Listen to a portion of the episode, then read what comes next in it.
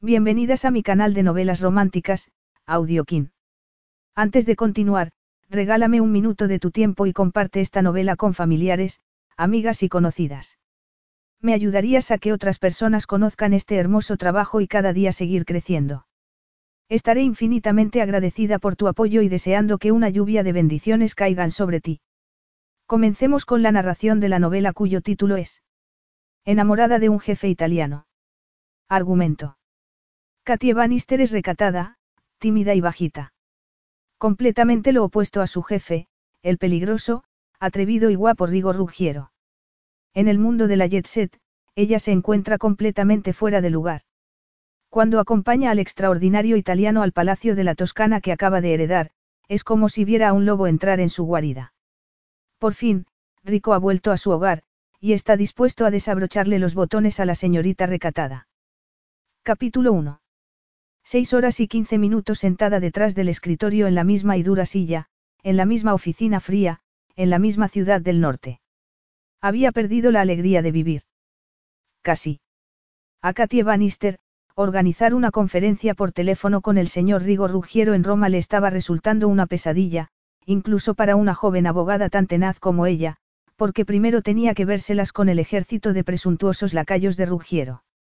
Déjeme hablar con él en persona, gritó Katie por dentro, por fuera, por supuesto, su actitud era relajada y tranquila. Tenía que serlo, ya que era una profesional. Sin vida interior en absoluto. Sin vida interior. Um, no sería eso más fácil. Desgraciadamente, estaba dotada de una gran imaginación y fantasía, lo que la metía en muchos apuros. Regordeta, común y corriente, y poco atractiva se convertía en una persona incisiva y rebosando confianza en sí misma en un abrir y cerrar de ojos, sobre todo, por teléfono. Sin años de experiencia en el pequeño bufete de abogados, no era propio de una persona como ella tratar con clientes tan importantes, sin embargo y según su jefe, eso era una trivialidad si quería progresar profesionalmente. Por fin. Por fin. Signó Ruggiero. Sí. La profunda voz la hizo estremecerse, pero el instinto no era suficiente. El italiano era un lenguaje sensual, demasiado. Rápidamente, recuperó la compostura, agarró sus notas y le hizo las preguntas necesarias. El señor Ruggiero las contestó con precisión y educación. Desgraciadamente, la imaginación se le disparó mientras hablaba por teléfono, alto, moreno y guapo era solo el comienzo. Ahora solo tenía que informar al magnate italiano que era el principal beneficiario en el testamento de su difunto hermano. Mi difunto hermanastro, le corrigió él. La melosa voz de barítono adquirió un filo de acero. Pareció severo, frío y desinteresado. Le pido disculpas, señor Ruggiero, el testamento de su difunto hermanastro. Mientras la conversación continuaba, Katy obtuvo más pistas. Se le daba muy bien interpretar las voces de las personas. La temporada que estuvo estudiando canto en uno de los mejores conservatorios de música le había afinado el oído para evaluar las voces, y la del señor Ruggiero mostraba encanto y agresividad. Podríamos ir al grano, señorita Bannister. Por supuesto. En el bufete, a Katie se le reconocía la capacidad que tenía para calmar incluso a los clientes más difíciles, sin embargo, al final de una larga jornada laboral con el mismo traje barato y en un frío despacho, no estaba en uno de sus mejores momentos. Aunque, por supuesto, no se trataba de un auto judicial, lo único que estaba haciendo era intentar informarle al señor Ruggiero que había heredado dinero.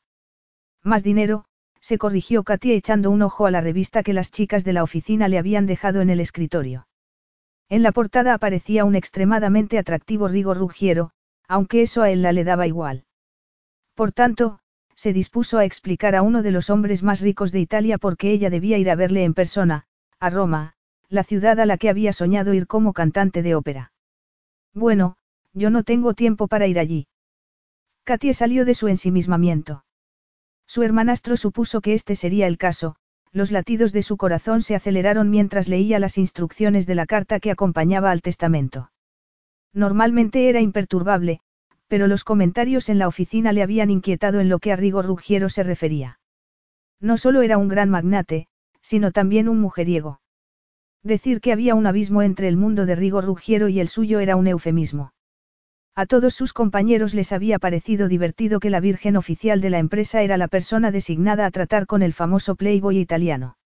No, lo siento, dijo ella, me temo que es imposible enviarle por correo los efectos personales de su hermanastro, señor Ruggiero.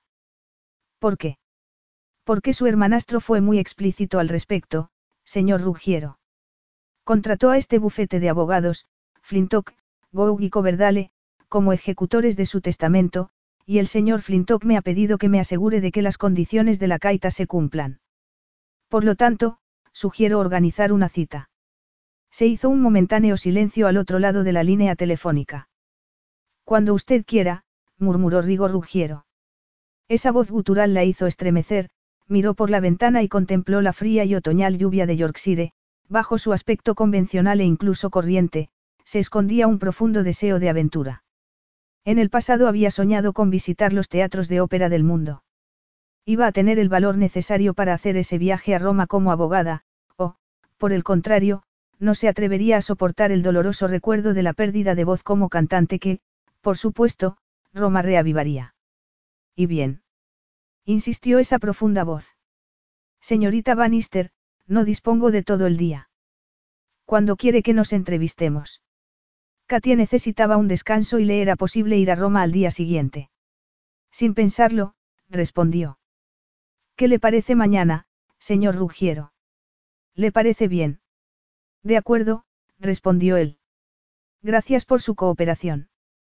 Katy apenas podía respirar, hablar por teléfono era fácil, pero cuando Rigo Ruggiero viera lo sencilla y corriente que era, y cuando ella viera Roma.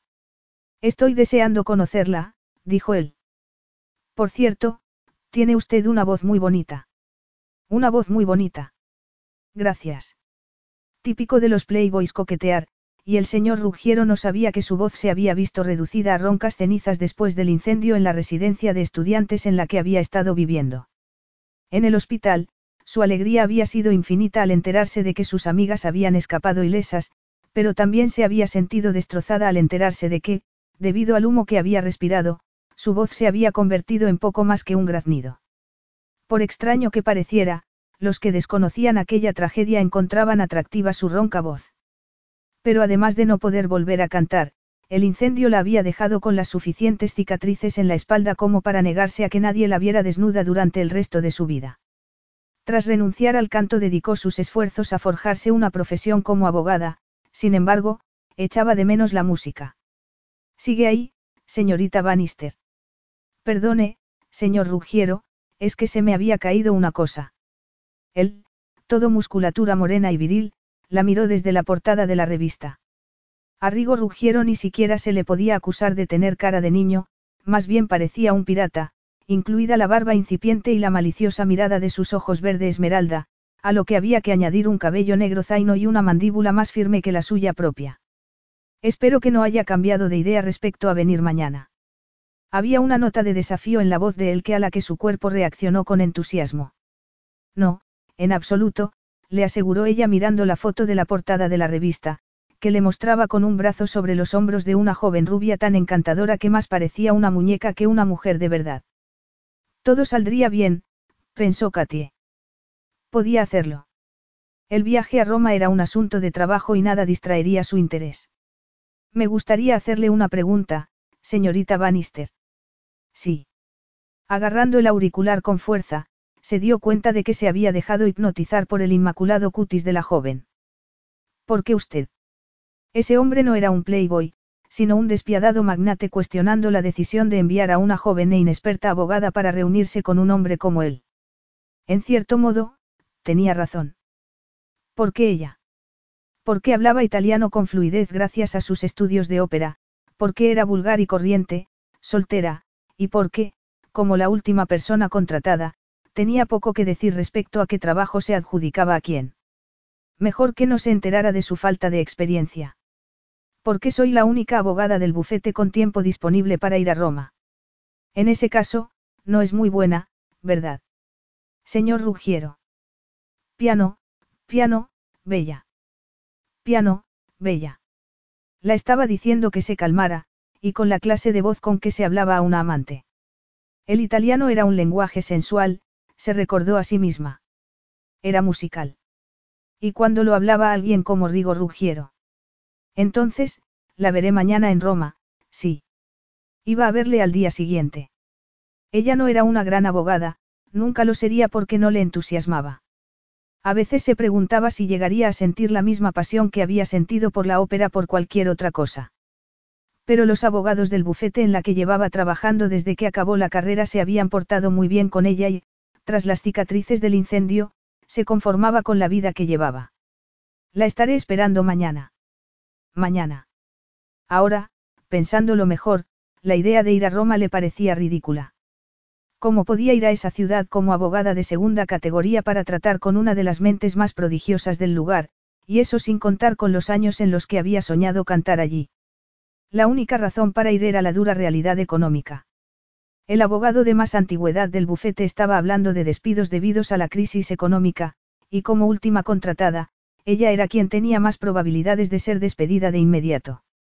Era incuestionable que aquel viaje a Roma y su reunión con alguien tan importante como Rigo Ruggiero daría color a su currículo.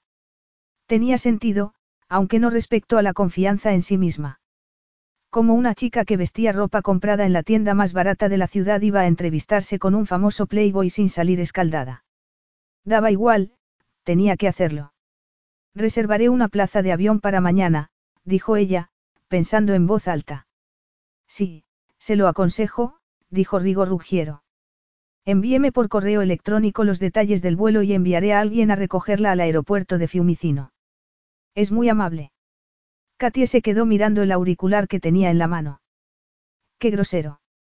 Mejor tomárselo con filosofía y considerarlo un reto. Después de colgar, Rigo se recostó en el respaldo de su silla giratoria de cuero. A pesar del desagradable mensaje que Katie Bannister le había dado de parte de un hombre del que había esperado no volver a oír hablar, la joven abogada le había hecho sonreír. ¿Por qué le gustaba su voz? Había puntuado muy alto en ciertos aspectos, era una voz femenina, joven, ronca y sensual.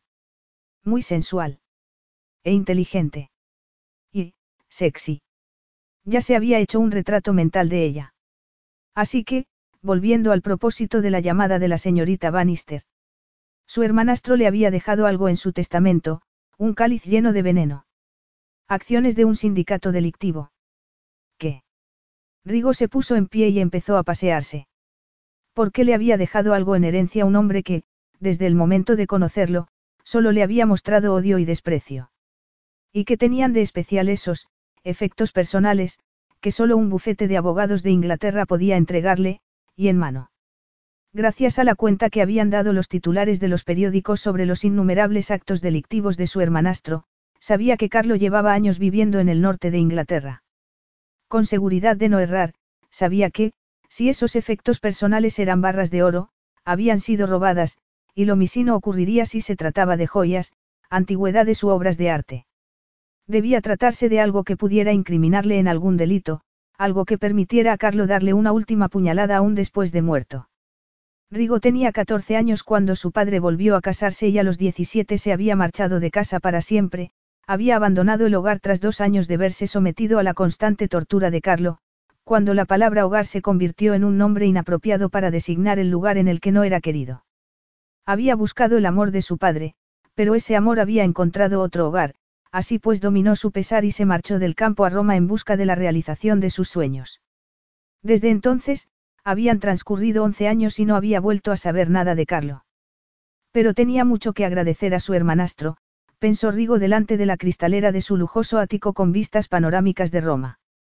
Vivía en el barrio más elegante de la ciudad y aquella era solo una de sus muchas propiedades. Dejar el campo todos esos años atrás le había conducido al éxito, a la riqueza y, sobre todo, le había dado la oportunidad de vivir como creía que debía vivir. Esos pensamientos le llevaron de vuelta a la chica inglesa a la que tenía que incorporar en su apretado calendario al día siguiente. Volviendo al escritorio, echó un vistazo a la agenda. Acababa de despedir a otra incompetente secretaria. Encontrar una sustituya en quien poder confiar estaba resultando ser más difícil de lo que había supuesto. Lo que dejaba una vacante. Si ella era la mitad de interesante de lo que su voz sugería, estaría encantado de cancelar sus citas y dedicarle el día a la señorita Bannister. Sí, eso era lo que iba a hacer. Capítulo 2. Katie tenía dudas. El mero hecho de meter las pocas cosas que iba a necesitar para el viaje en su raída bolsa demostraba que no era la persona apropiada para ese trabajo. Quizá tuviera el carácter para manejar a Rigo Ruggiero, pero le faltaba clase. El bufete debería haber elegido a alguien astuto y sofisticado para viajar a Roma, alguien que hablara el mismo lenguaje que Ruggiero. Dos pares de medias nuevas y una blusa blanca limpia no tenían nada de sofisticado, pero era todo lo que podía hacer. Su guardarropa carecía de los artículos apropiados para pasar un tiempo en Roma con un hombre a quien vestía su sastre. Después de respirar profundamente para tranquilizarse, Katia llegó a la conclusión de que como no podía competir no debería intentarlo siquiera. Debía verse tal y como era, una joven abogada competente que trabajaba en un pequeño bufete de abogados en el norte de Inglaterra, lo que significaba que un traje marrón y zapatos de tacón bajo eran el atuendo perfecto. No se trataba de unas vacaciones, se recordó a sí misma, aunque también metió en la maleta un par de pantalones cómodos y un suéter. El horario que había planificado no le dejaría ningún tiempo libre, pero si disponía de algunas horas, podría ir vestida para la ocasión. Sin embargo, todo era marrón, incluso la bolsa de viaje, pensó mientras se disponía a cerrar la puerta de su pequeña casa adosada. Sacudió la cabeza, deshaciéndose de esos pensamientos. Iba a ir a Roma, no como cantante, como había soñado tantas veces, sino como representante de un respetable bufete de abogados. ¿A cuántos se les presentaba una segunda oportunidad como aquella? Cerró la puerta con llave y agarró la bolsa de viaje. Alzando la barbilla, echó a andar. Iba a ir a Italia a reunirse con uno de los hombres más interesantes del momento. No esperaba formar parte de la vida de Rigo Ruggiero, pero, durante unas horas, la observaría. Al menos y en el futuro más próximo, podría animar con anécdotas del viaje la vida de las chicas del bufete durante los descansos. El señor Ruggiero había mentido. Agarrando la bolsa de viaje con fuerza como si se tratara de una manta, Katie, apabullada y rodeada de gente, miró a su alrededor a la salida del aeropuerto de Fiumicino. El sol era inclemente y el calor sobrecogedor. Miró a un lado y a otro, pero solo para confirmar lo que ya sabía, que nadie había ido a recogerla. Lo peor era que los demás sí parecían saber a dónde iban. Era la única pueblerina perdida en la gran ciudad. Y se arrepentía desesperadamente de no haber organizado ella misma su estancia en Roma. ¿Qué le pasaba? Tenía la dirección. Después de sacarla del bolso, buscó un taxi. Iba a rendirse incluso antes de haber comenzado aquella aventura. Pero cada vez que daba un paso para tomar un taxi, alguien más alto, más elegante y con más confianza en sí mismo se le adelantaba. Señorita Bannister. La voz se le agarró al pecho y le estrujó el corazón incluso antes de darse la vuelta, y cuando lo hizo, casi cayó en los brazos de un hombre cuyas fotos no le hacían justicia. Rigo Ruggiero en carne y hueso era infinitamente más guapo que en las fotos, era la clase de hombre con el que había soñado toda la vida y que había esperado que se fijara en ella, por supuesto, esto último no ocurriría, a excepción de ese día y porque él no tenía alternativa. Lo siento, lo siento, Katie se enderezó rápidamente, antes de que él entrara en contacto con su barato traje de poliéster. La señorita Bannister. Sí, esa soy yo. ¿Está usted segura? Las mejillas se le encendieron. Claro que estoy segura. Echándose el bolso bajo el brazo, le extendió la otra mano a modo de saludo. Es muy amable por su parte, señor. Katie se preparó para recibir el impacto del contacto físico. No hubo ningún contacto. Los sorprendentes ojos verdes de Rigo Ruggiero se negaron a compartir la practicada sonrisa de sus labios. No era el hombre de la foto de la revista, ese hombre era un mujeriego que solo pensaba en el placer, el hombre que tenía delante era realista, reflexivo y un magnate. Katie bajó la mano que le había ofrecido. No pensaba que fuera a venir a recogerme en persona. Ha sido un placer hacerlo. Incluso inclinó la cabeza ligeramente, pero su tono de voz sugería que podía ser cualquier cosa menos un placer. Los peores temores de ella se confirmaron. Rigo Ruggiero estaba disimulando su desilusión. Al oír su voz ronca por teléfono, había imaginado que iba a recoger a una sirena en el aeropuerto. Espero que haya tenido un buen viaje. Sí, muy bueno, gracias. Katia notó que él le había hablado en un tono que bien podría haber empleado con una tía solterona.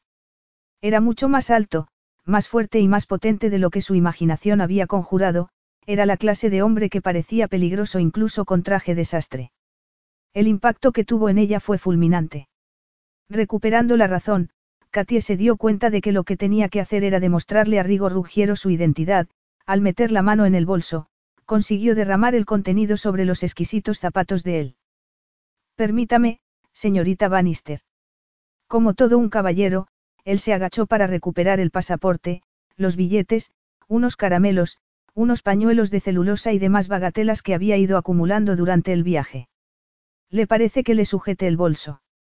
Sugirió él mirándola a los ojos mientras se enderezaba. Mi desgastado y barato bolso. Gracias, pero no es necesario. Y aquí tiene mi pasaporte, para comprobar mi identidad. No hace falta. En mi opinión, será mejor que guarde el pasaporte, no vaya a perderlo. Así que de tía solterona había pasado a niña. Había causado una gran impresión, pensó irónicamente mientras él le sujetaba el bolso para que metiera lo que se le había caído. Lo miró con expresión de disculpas, consciente de que tanto sus ropas como su torpeza le contaban a Rigo Ruggiero una historia en la que él no tenía ningún interés. ¿Y los efectos personales de mi hermanastro? Los efectos personales de su hermanastro están aquí, Katie se tocó el bolsillo del pecho de la chaqueta. No parece muy grande. Es un paquete muy pequeño, Katie se sonrojó violentamente mientras él ocultaba una sonrisa. Está bien, iré por el coche. En serio, no es necesario, puedo tomar un taxi. ¿Para qué? Para llegar en convoy a mi casa. Inquirió él burlonamente mientras le lanzaba una mirada. Podía empeorar mucho la situación. Sí, tiene razón, murmuró ella con una carcajada nerviosa. Pronto, el Deportivo Rojo se paró delante y no tuvo que recordar a la rubia de la revista para ser consciente de que ella no era parte de ese mundo. Un negro sentimiento se alojó en su estómago mientras unos cuantos admiradores rodearon el vehículo y a su elegante conductor. Habían reconocido a Rigo, por supuesto, y ahora querían saber quién era la persona a la que había ido a recoger al aeropuerto. Y ella tenía que pasar entre aquella gente para alcanzar el coche. Señorita Bannister, le aseguro que no muerdo. La voz gutural desvió su mirada hacia el hombre inclinado sobre el tedio del vehículo. Sosteniéndole la mirada, oyó las risas de la gente. Todos la estaban mirando sin ocultar su desilusión. Ella no era una famosa belleza ni una supermodelo, más bien, todo lo contrario. Haciendo acopio de valor, dio los seis pasos requeridos para librar la distancia entre donde estaba y el coche. El señor Ruggiero ya le había metido la bolsa en el maletero, así que lo único que ella tenía que hacer era subir al coche, pero eso significaba introducirse por una apertura increíblemente estrecha. Va a entrar ya, dijo él con cierta ironía. Katy había pensado que para hacer entrar su poco elegante cuerpo en tan elegante coche iba a requerir una experiencia que no poseía, no se había equivocado y, para su desgracia, se atascó. Lo peor fue que el señor Ruggiero tuvo que acudir en su ayuda y, prácticamente, la tuvo que alzar en sus brazos y sentarla en un asiento diseñado para las nalgas de un liviano duendecillo. Pero, al menos, ya no estaba entre la gente que se había arremolinado allí, pensó Katia mientras Rigo se sentaba al volante. ¿Cómoda? preguntó él lanzándole una mirada de soslayo. Sí, gracias. Ahora solo tenía que convencerse a sí misma de que el impacto de conocer en persona a un hombre así no iba a matarla y de que el aire dentro del coche no estaba sobrecargado de los iones de su delicioso aroma. Pero sí lo estaba, y estaba sobrecargado de otra cosa, sexo. Rigo Ruggiero irradiaba sexo. Debe usted comprender mi impaciencia, dijo él. Katie se agarró al asiento cuando el motor del coche soné como el de un avión. ¿Qué puede haber tan importante en esos documentos que solo pueden entregárseme en mano? Continuó él. Cuando la miró, ella pensó, y por una chica como esta. Se encogió en el asiento bajo una mirada que acompasó hasta la última fibra artificial del tejido de su traje y sus zapatos de tacón bajo. Siento haberle hecho esperar. Rigo se encogió de hombros. Se me ha debido escapar a la vista. Sobre todo, si había estado buscando a una sirena de voz ronca. Pero da igual, añadió él con ironía al tiempo que le lanzaba una sonrisa maliciosa. Ahora ya la tengo. Sí, así es. Rigo volvió a encoger los hombros mientras quitaba el freno de mano y ponía en marcha el coche. La aventura comienza, pensó Katy aferrada al asiento mientras él comenzaba a maniobrar con el coche. Le parece bien 10 kilómetros por hora. Murmuró Rigo al juntarse con el tráfico. Lo siento, no estoy acostumbrada. ¿Cuánta gente estaba acostumbrada a ir en coches deportivos? se preguntó Katie. Había entrado en un mundo que le resultaba completamente ajeno y le llevaría un tiempo adaptarse. Cerró los ojos y pensó que esta vez, por primera vez, sus fantasías se estaban convirtiendo en realidad. No se dio cuenta de lo tensa que estaba hasta que oyó a Rigo Ruggiero decir. Lo siento, señorita Bannister. Intentaré conseguir un equilibrio entre mi impaciencia y su evidente falta de confianza en mi habilidad para conducir. Oh, no, no estoy, Katie cerró la boca al darse cuenta, demasiado tarde, de que Rigo Ruggiero se estaba burlando de ella. Y, al mirarlo y verle la firmeza de la mandíbula, prefirió quedarse callada. Ese hombre no era su cliente típico, pero su impaciencia era, más o menos, la acostumbrada. La lectura de un testamento estaba siempre llena de sorpresas y, tanto si las sorpresas eran buenas o malas, la naturaleza humana exigía respuestas rápidas. Katie se llevó una mano al bolsillo del pecho de su traje con la esperanza de que en esos papeles hubiera alguna muestra póstuma de cariño. De acuerdo, se había llevado una sorpresa al conocer a Katie Bannister, pero estaba acostumbrándose a sus peculiares vibraciones. Era tan distinta a las mujeres con las que trataba como era posible serlo, lo que no significaba que fuera necesariamente malo, solo diferente. No necesitaba pechos falsos ni falsas sonrisas, pero tampoco complicaciones. La señorita Bannister era poca cosa y desmañada, lo que significaba que tendría que pasar más tiempo con ella del que había supuesto, pero, ¿cómo iba a lanzarla a la jauría de lobos de Roma? Estaba fuera de su ambiente y había contado con un poco de tiempo para prepararse antes de reunirse con él. Se encontraba en un mundo mayor y a más velocidad del mundo en el que ella se desenvolvía, y tendría que adaptarse rápidamente. Entretanto, les quedaban 45 minutos de trayecto y ya no podía soportar más aquel silencio. Me gustaría que me llame Rigo. Ella se mordió el labio. Sus pálidas mejillas enrojecieron. No dijo absolutamente nada. Vamos, pruebe a pronunciar, insistió él, pensando que parecía un conejo deslumbrado por los faros de un coche. RRRR, Higo. La vio pegar la espalda al respaldo del asiento e, instintivamente, sintió que aquella mujer era alguien a quien la vida no la había tratado muy bien, tenía tiempo de hacer de trabajador social. De acuerdo, le despertaba el instinto protector, pero no era una persona que se dejara llevar por el corazón. Quizá ayudara si la dejara saber que él no suponía amenaza para ella, ninguna amenaza, en absoluto. No es necesario que pronuncie mi nombre con acento italiano, puede hacerlo con acento inglés. Ella pronunció su nombre, pero a él le pareció que con cierta desgana. Bene, dijo Rigo. Lo ha pronunciado muy bien. Y usted puede llamarme Signorina Bannister, respondió ella. Rigo se echó a reír. Y por primera vez ese día, se relajó. Muy bien, signorina Bannister. Sus deseos son órdenes para mí, al menos, en lo que a los nombres se refería. Capítulo 3. Quizá el cliente siempre tuviera razón, pero estaba decidida a mantener las formalidades. Le resultaría imposible acostumbrarse a un hombre como Rigo Ruggiero en tan poco tiempo, a pesar de que él parecía opinar lo contrario, por lo tanto, lo mejor era no intentarlo siquiera. Sin embargo, eso no significaba que no pudiera disfrutar el momento. Ese sabroso bocado de la Dolce Vita era su primera aventura de verdad. Rigo Ruggiero, Roma, un auténtico playboy conduciendo un coche deportivo rojo con ella, Katie Bannister, sentada a su lado. Hasta ese momento, solo había vivido cosas así en sus ensoñaciones. La vista a través del cristal del parabrisas era extraordinaria. Ya habían dejado atrás la aburrida zona industrial y estaban entrando en Roma. Era como vivir las páginas de un libro de historia, aunque tratándose de un libro con un serio problema de tráfico, un tráfico que Rigo Ruggiero no tuvo problemas en manejar. Al notar lo relajada que se encontraba, se dio cuenta de que había recuperado la confianza en sí misma. Sí, podría acostumbrarse a aquello con facilidad, el Coliseo, el mercado de Trajano, el único lugar que no se atrevía a mirar era a su izquierda, por si al señor Ruggiero se le ocurría pensar que se le había quedado mirando, pero no necesitaba mirarlo para saber que tenía el físico de un gladiador y el semblante de autoridad de un general romano. Podía sentirlo en cada poro de su cuerpo. El mercado de Trajano lo han vuelto a abrir al público recientemente.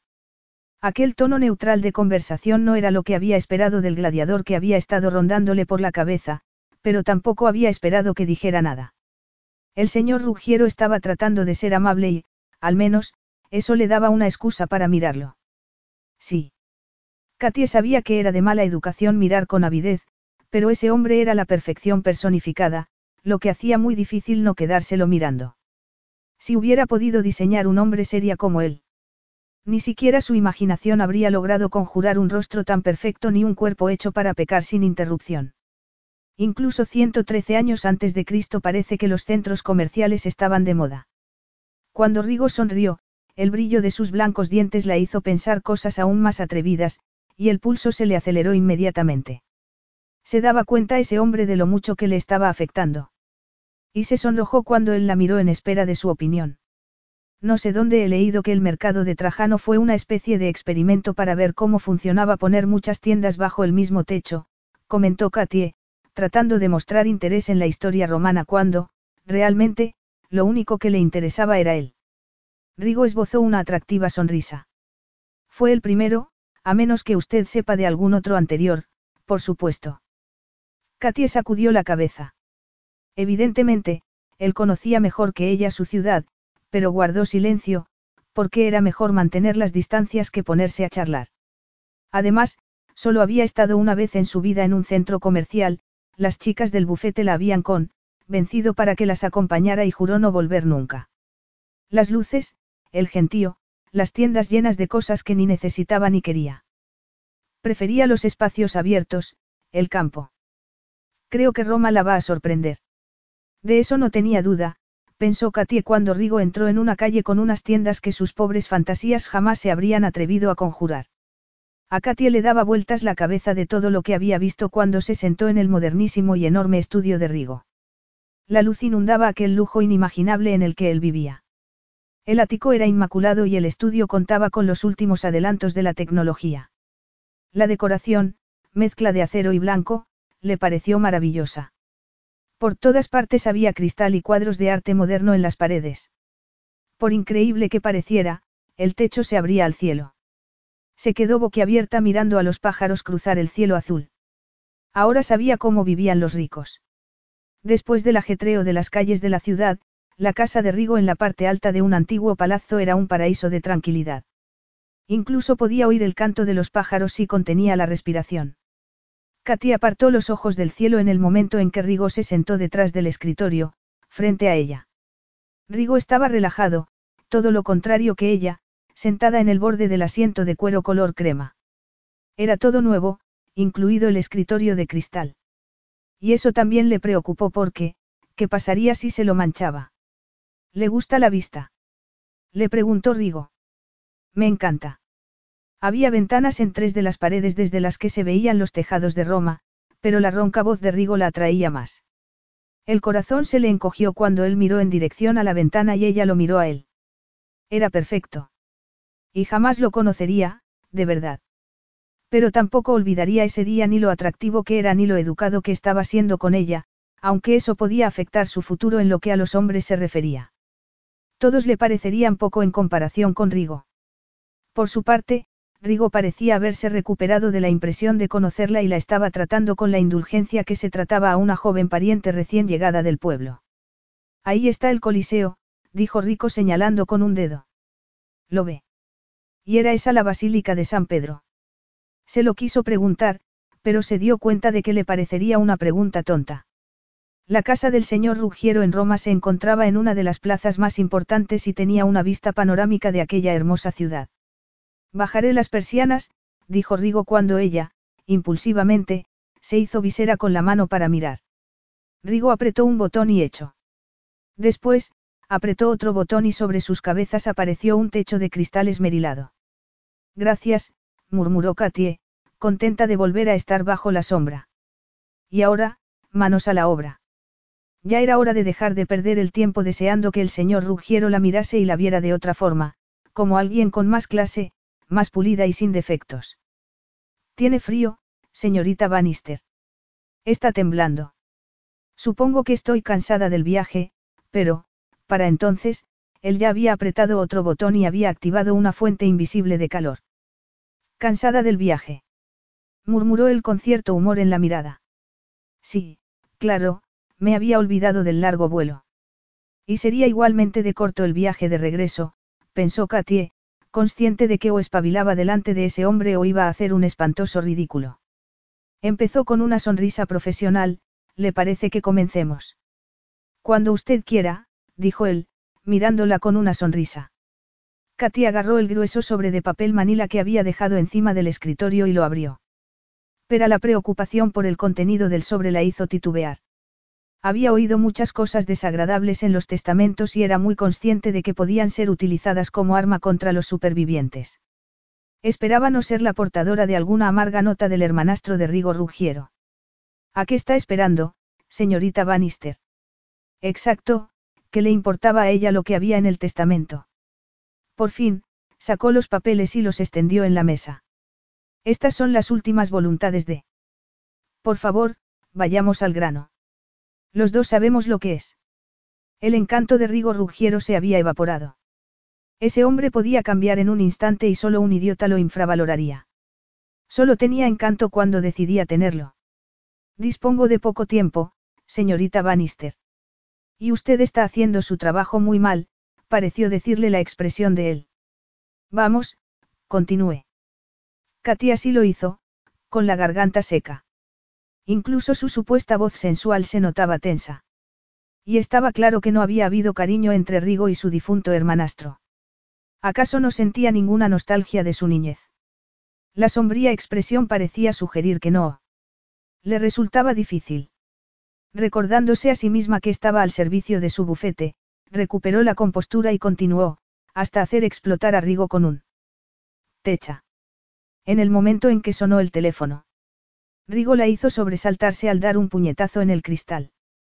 Obviamente, no quería que nadie los interrumpiera en ese momento, por lo que, cuando Rigo fue a descolgar, ella le dijo.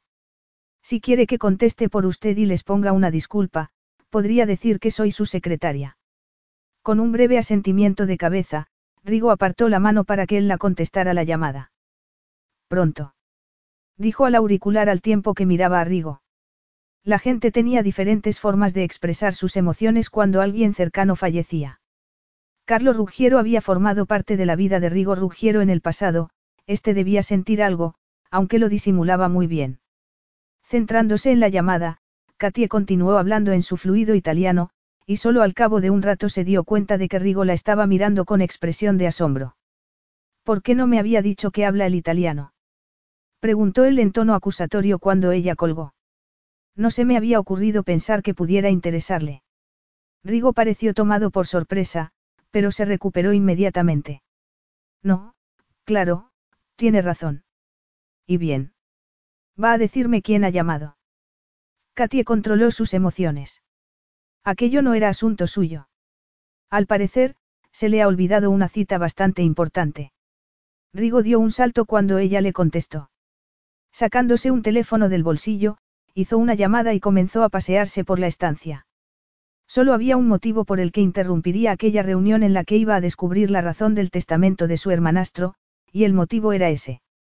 El proyecto, diseñado para convertir en realidad el sueño de un niño, se anteponía a sus asuntos personales.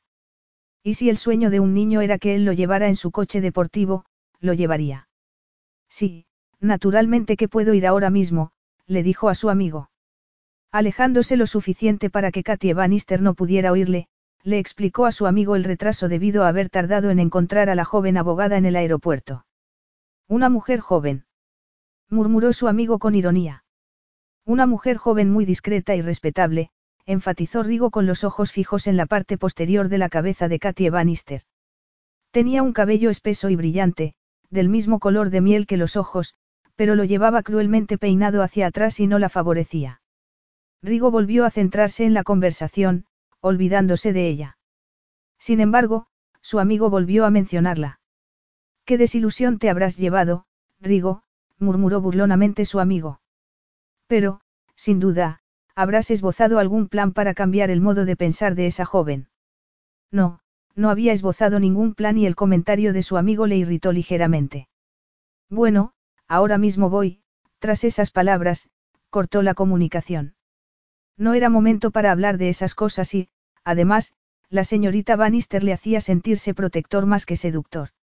Era demasiado joven para él y estaba casi seguro de que era virgen, o, al menos, con poca experiencia. No, no era su tipo en absoluto. Rigo se metió el teléfono en el bolsillo de la camisa y volvió junto a ella. Tendrá que disculparme, pero tengo que marcharme. Seguiremos con la reunión. Pero ¿y mi vuelo de regreso? Preguntó ella con angustia. Lo siento. Katie frunció el ceño. No tenía derecho a juzgar a un cliente, pero aquello era imperdonable. Rigo Ruggiero quería dejar algo tan importante como la lectura del testamento de su hermanastro para ir a dar un paseo en su coche deportivo. No podía retrasarlo. Y por lo que su también arrogante amigo había dicho, eso era lo que iba a ocurrir. No es necesario que se disculpe, dijo ella fríamente, recordando las palabras de su jefe. Al fin y al cabo, es usted quien paga por mi tiempo. Plus concedí ya a Change. Katie se sintió insultada. Al parecer, el hecho de que hubiera ido allí para satisfacer la voluntad de su hermanastro a Rigo Ruggiero no parecía importarle en lo más mínimo. Rigo vio la expresión severa de ella y añadió, se trata de algo que no puede esperar, mi avión tampoco puede esperar, dijo ella poniéndose en pie. Puede cambiar el vuelo. No estoy segura de poder hacerlo. ¿Por qué no? Porque tendría que comprar otro billete, un gasto que no significaba nada para ese hombre y que, por el contrario, el bufete para el que ella trabajaba, debido a las dificultades económicas, no le reembolsaría. Tenía muchas facturas pendientes y la posibilidad de perder su trabajo. Se había esforzado en comportarse como toda una profesional, pero su tensión nerviosa estaba aumentando. Tanto si le gustaba como si no, habían entrado en conflicto. No puede cambiar su cita. Sugirió ella vacilante. No. Pero tiene ganas de acabar con este asunto, no. Le recordó ella. Le aseguro que tengo las mismas ganas que tenía hacer unos minutos, pero debo marcharme ya. ¿Quiere que le espere? A medio camino de la puerta, él se volvió. Siéntase como en su casa. La tensión la tenía a punto de estallar. Una cosa era ser una abogada de provincias, pero jamás permitiría que nadie la tratara como a una zapatilla vieja. Señor Ruggiero, esto no puede esperar, dijo ella, yendo en pos de él. Tampoco mi cita, respondió Rigo desde la puerta. Confórmese. Que se conformara. Mientras hablaba, Rigo cerró una morena mano sobre el pomo de la puerta. Volveré tan pronto como pueda, pero mi vuelo, reserve otro vuelo. El siguiente sonido que Katy oyó fue el de la puerta al cerrarse. ¿Qué podía hacer? Tendría que quedarse en Roma. Pero desde el incendio, la intimidad para ella era de suma importancia. Desde el incendio, nunca había estado lejos de su casa, nunca se había arriesgado a que nadie le viera las cicatrices. ¿Y si alguno de los empleados de un hotel entraba sin llamar y, accidentalmente, la veían? La idea hizo que se le helara la sangre en las venas. No estaba preparada para esa eventualidad, quizá no lo estaría nunca. ¿Y dónde se iba a quedar? Podía permitirse el lujo de pagar un hotel en una ciudad tan cara como Roma. Ciao, bella. Al borde de las lágrimas, Katie se dio media vuelta y casi se chocó con el fabuloso escritorio en el momento en que Rigo Ruggiero salió del piso envuelto en una nube de testosterona y cara colonia. Ciao, bella. Debía haberla confundido con otra persona. Pero los pezones de sus pechos estaban impresionados, notó Katie con asombro. Bien, podía soñar, no. Ciao, bella. Su capacidad de razonar le dijo inmediatamente que los innegables síntomas de excitación sexual debían preocuparle porque Rigo Ruggiero despertaba en ella algo más que reverencia, la excitaba sexualmente. Y también le producía frustración. Y la enfurecía. Sí, la enfurecía, porque eso no era justo. ¿Cuánto tiempo iba a durar el paseo en el deportivo? Se suponía que tenía que sentarse ahí y esperarle hasta que se le antojara volver. No, iba a ir a buscar un hotel barato, concluyó mientras guardaba los papeles del testamento en el sobre. Se acercó a la ventana y se preguntó si debería reservar un vuelo más tarde ese mismo día, uno para el día siguiente o, para la semana siguiente. ¿Quién podía saberlo? El señor Ruggiero no la consideraba importante y la había dejado plantada. Nada de la impaciencia que le había asegurado sentir por conocer el testamento de su hermanastro, a la primera oportunidad, se había marchado. Rigo Ruggiero era como una estrella de cine, un hombre con mucho dinero y con pocas obligaciones. En fin, lo mejor era comprar un billete abierto, de esa manera, en el momento en que lograra concluir aquel asunto, podría volver a casa. El teléfono sonó en ese momento, y continuó sonando. Al final, Katie no pudo evitar contestar. Pronto. Signorina Bannister. Sí, respondió ella forzando una nota agradable en su tono de voz. Le pido disculpas. Oh, no. Hizo una mueca y, simultáneamente, logró parecer agradablemente sorprendida. ¿Y eso? Debería aprovechar su estancia en Roma. Sí. Pero voy a marcharme cuanto antes, observó ella, esperando en vano el alivio que esas palabras deberían producirle. ¿Ha reservado ya su vuelo? Ya, estaba deseando deshacerse de ella. Estaba a punto de hacerlo. Bien, no lo haga. No haga nada hasta que yo vuelva. Y ahora le daba órdenes. ¿Acaso creía que trabajaba para él? Pero señor Ruggiero, como no pensaba quedarme, no tengo nada. ¿Qué no tiene nada? ¿Cuál es el problema? Vaya a comprarse todo lo que necesite y cárguelo a mi cuenta. ¿Qué? No podría hacer semejante cosa. Exclamó Katy ofendida, aunque permitió que su imaginación volase por las más caras tiendas de Roma con la tarjeta de Rigo Ruggiero firmemente en sus manos. Ni siquiera tengo reservada habitación en un hotel. ¿Un hotel? No diga tonterías. Tengo siete dormitorios en mi casa. Katie se quedó sin habla. Señorita Bannister. ¿Está usted ahí? Sí, respondió Katie con voz ronca. No olvide que aún tenemos un asunto pendiente. Espéreme hasta que vuelva. Tan difícil le resulta eso. Añadió Rigo en tono suave. Mi ático tiene un jardín en la terraza al que se accede por la escalera del vestíbulo, y una piscina al aire libre con unas vistas extraordinarias. Para pedir comida no tiene más que apretar un botón ya que el edificio cuenta con un chef. También hay un gimnasio y baños termales. Haga lo que le apetezca, siéntase como en su casa. Y no olvide estar ahí cuando yo vuelva. Ah, y si no le importa, mientras esté allí conteste al teléfono y recoja los recados, de acuerdo. Katy aún tenía atascadas en la garganta unas palabras de protesta cuando Rigo cortó la comunicación. Capítulo 4. Le faltó poco para estrellar el teléfono contra la ventana. Y ella que creía que sabía controlarse perfectamente. En serio Rigo esperaba que se quedara ahí esperando según había ordenado. Y eso de contestar las llamadas, el teléfono sonó en ese instante y lo miró furiosa, pero no descolgó el auricular. No obstante, por enfadada que estuviera, ya había perdido el avión, lo que significaba que tendría que quedarse a pasar la noche en Roma. Pero no con Rigo Ruggiero, eso, ni en un millón de años. No quería que nadie se asustara, por lo que decidió llamar al trabajo para explicarles la situación.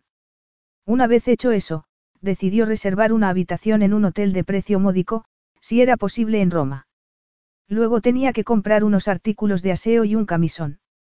Y si Rigo Ruggiero quería que le leyera el testamento de su hermanastro y recibir el pequeño paquete que ella le llevaba de su parte, tendría que buscarla. Katy reservó habitación en el cuarto piso de un hotel respetable, el cuarto tenía vistas a unos aparatos de aire acondicionado. Sin embargo, disponía de todo lo necesario, una cama limpia, un cuarto de baño, un escritorio, un sillón y un televisor. Y lo mejor de todo era que había sitio en el vestíbulo para reunirse con Rigo cuando él la encontrara. Estaba segura de que lo conseguiría, a los hombres como él eso se les daba muy bien. ¿Y ahora, qué? Se encontraba sola en una de las ciudades más maravillosas del planeta, Tina ciudad que se moría por conocer. ¿Y las compras? Tenía que haber unos grandes almacenes cerca del hotel. Katia le preguntó al conserje y este le indicó cómo ir a la vía del corso, según el conserje, una de las zonas de tiendas de la ciudad. Y lo era, aunque no se parecía en nada a las zonas de tiendas de su ciudad. Era mucho más bonita y había más gente. Comenzó mirando escaparates, lo que implicaba suponer cuántas compras imaginarias podrían caber en su imaginario armario, eso sin tener en cuenta las que podrían caber en su imaginaria maleta de diseño en las que tenía que meterlas para llevarlas a su casa, pero una de esas aventuras sí que podía convertir en realidad, pensó mientras caminaba, y era tomarse un café en una de las cafeterías de aquella ciudad. Estaría loca si no disfrutaba la sombra de las primeras horas de la tarde, pensó Katy algo nerviosa mientras miraba un pequeño café. Había algunas mesas libres y, con esos aromas y sonidos nuevos a su alrededor la tentación de absorber todo aquello le resultó irresistible. Si no lo hacía ahora no lo haría nunca.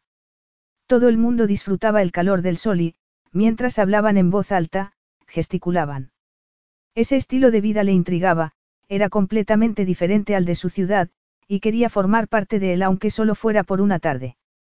Quería soltarse el pelo y ser tan desinhibida como el resto de las chicas de su edad. Soltarse el pelo. Sí.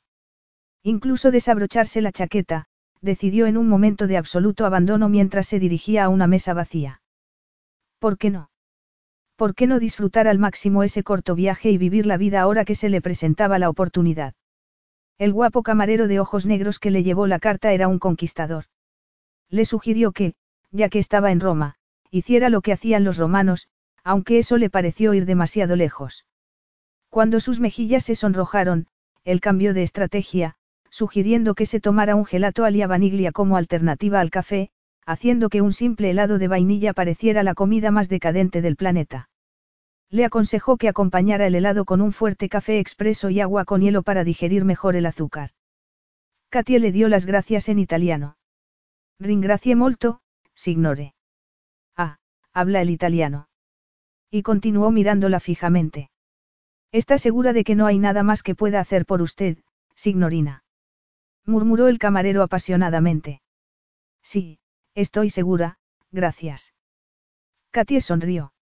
Sabía que el camarero solo estaba bromeando, pero supuso que así eran los romanos, todos unos conquistadores. Sin embargo, creo que hay algo más, dijo Katie, decidiendo seguirle el juego al camarero. Sí. Respondió el camarero esperanzado. ¿Podría traerme el café ya, por favor? Ciertamente, signorina, respondió él, fingiendo desilusión. Pero al marcharse, le guiñó un ojo para hacerle saber que reconocía la broma.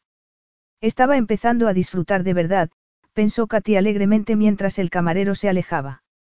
No había coqueteado con un hombre desde el incendio y, hasta entonces, nunca lo había hecho en serio. En realidad, aquello era lo más atrevido que había hecho en la vida. Roma no le estaba defraudando, era una ciudad para las aventuras y liberaba algo en ella. De repente, una sombra descendió sobre su mesa. Un escalofrío le recorrió el cuerpo. No. No podía ser. Señorita Bannister. Rigo. Se puso de pie de un salto, pero volvió a sentarse rápidamente. ¿Qué motivos tenía para sentirse culpable? Pero se sentía culpable. No esperaba verle. Eso resulta evidente. Bajándose las gafas de diseño por la nariz, Rigo miró al camarero. Había oído la conversación. Así que es a esto a lo que se ha dedicado en mi ausencia, ¿eh? Preguntó cuando el camarero desapareció en el interior del establecimiento. Ha disfrutado su paseo en su coche deportivo. Contraatacó ella en tono agradable. No le había dicho que me esperase en mi casa. No sabía cuánto tiempo iba. También creía que tenía que tomar un avión, la interrumpió Rigo. Según creo recordar, tenía usted mucha prisa por marcharse. ¿Cómo iba a marcharme sin haberle leído el testamento? Además, de cualquier modo, perdía el vuelo, Katia resistió la tentación de añadir que era por culpa suya. Rigo pareció irritado de nuevo cuando el camarero volvió con el café.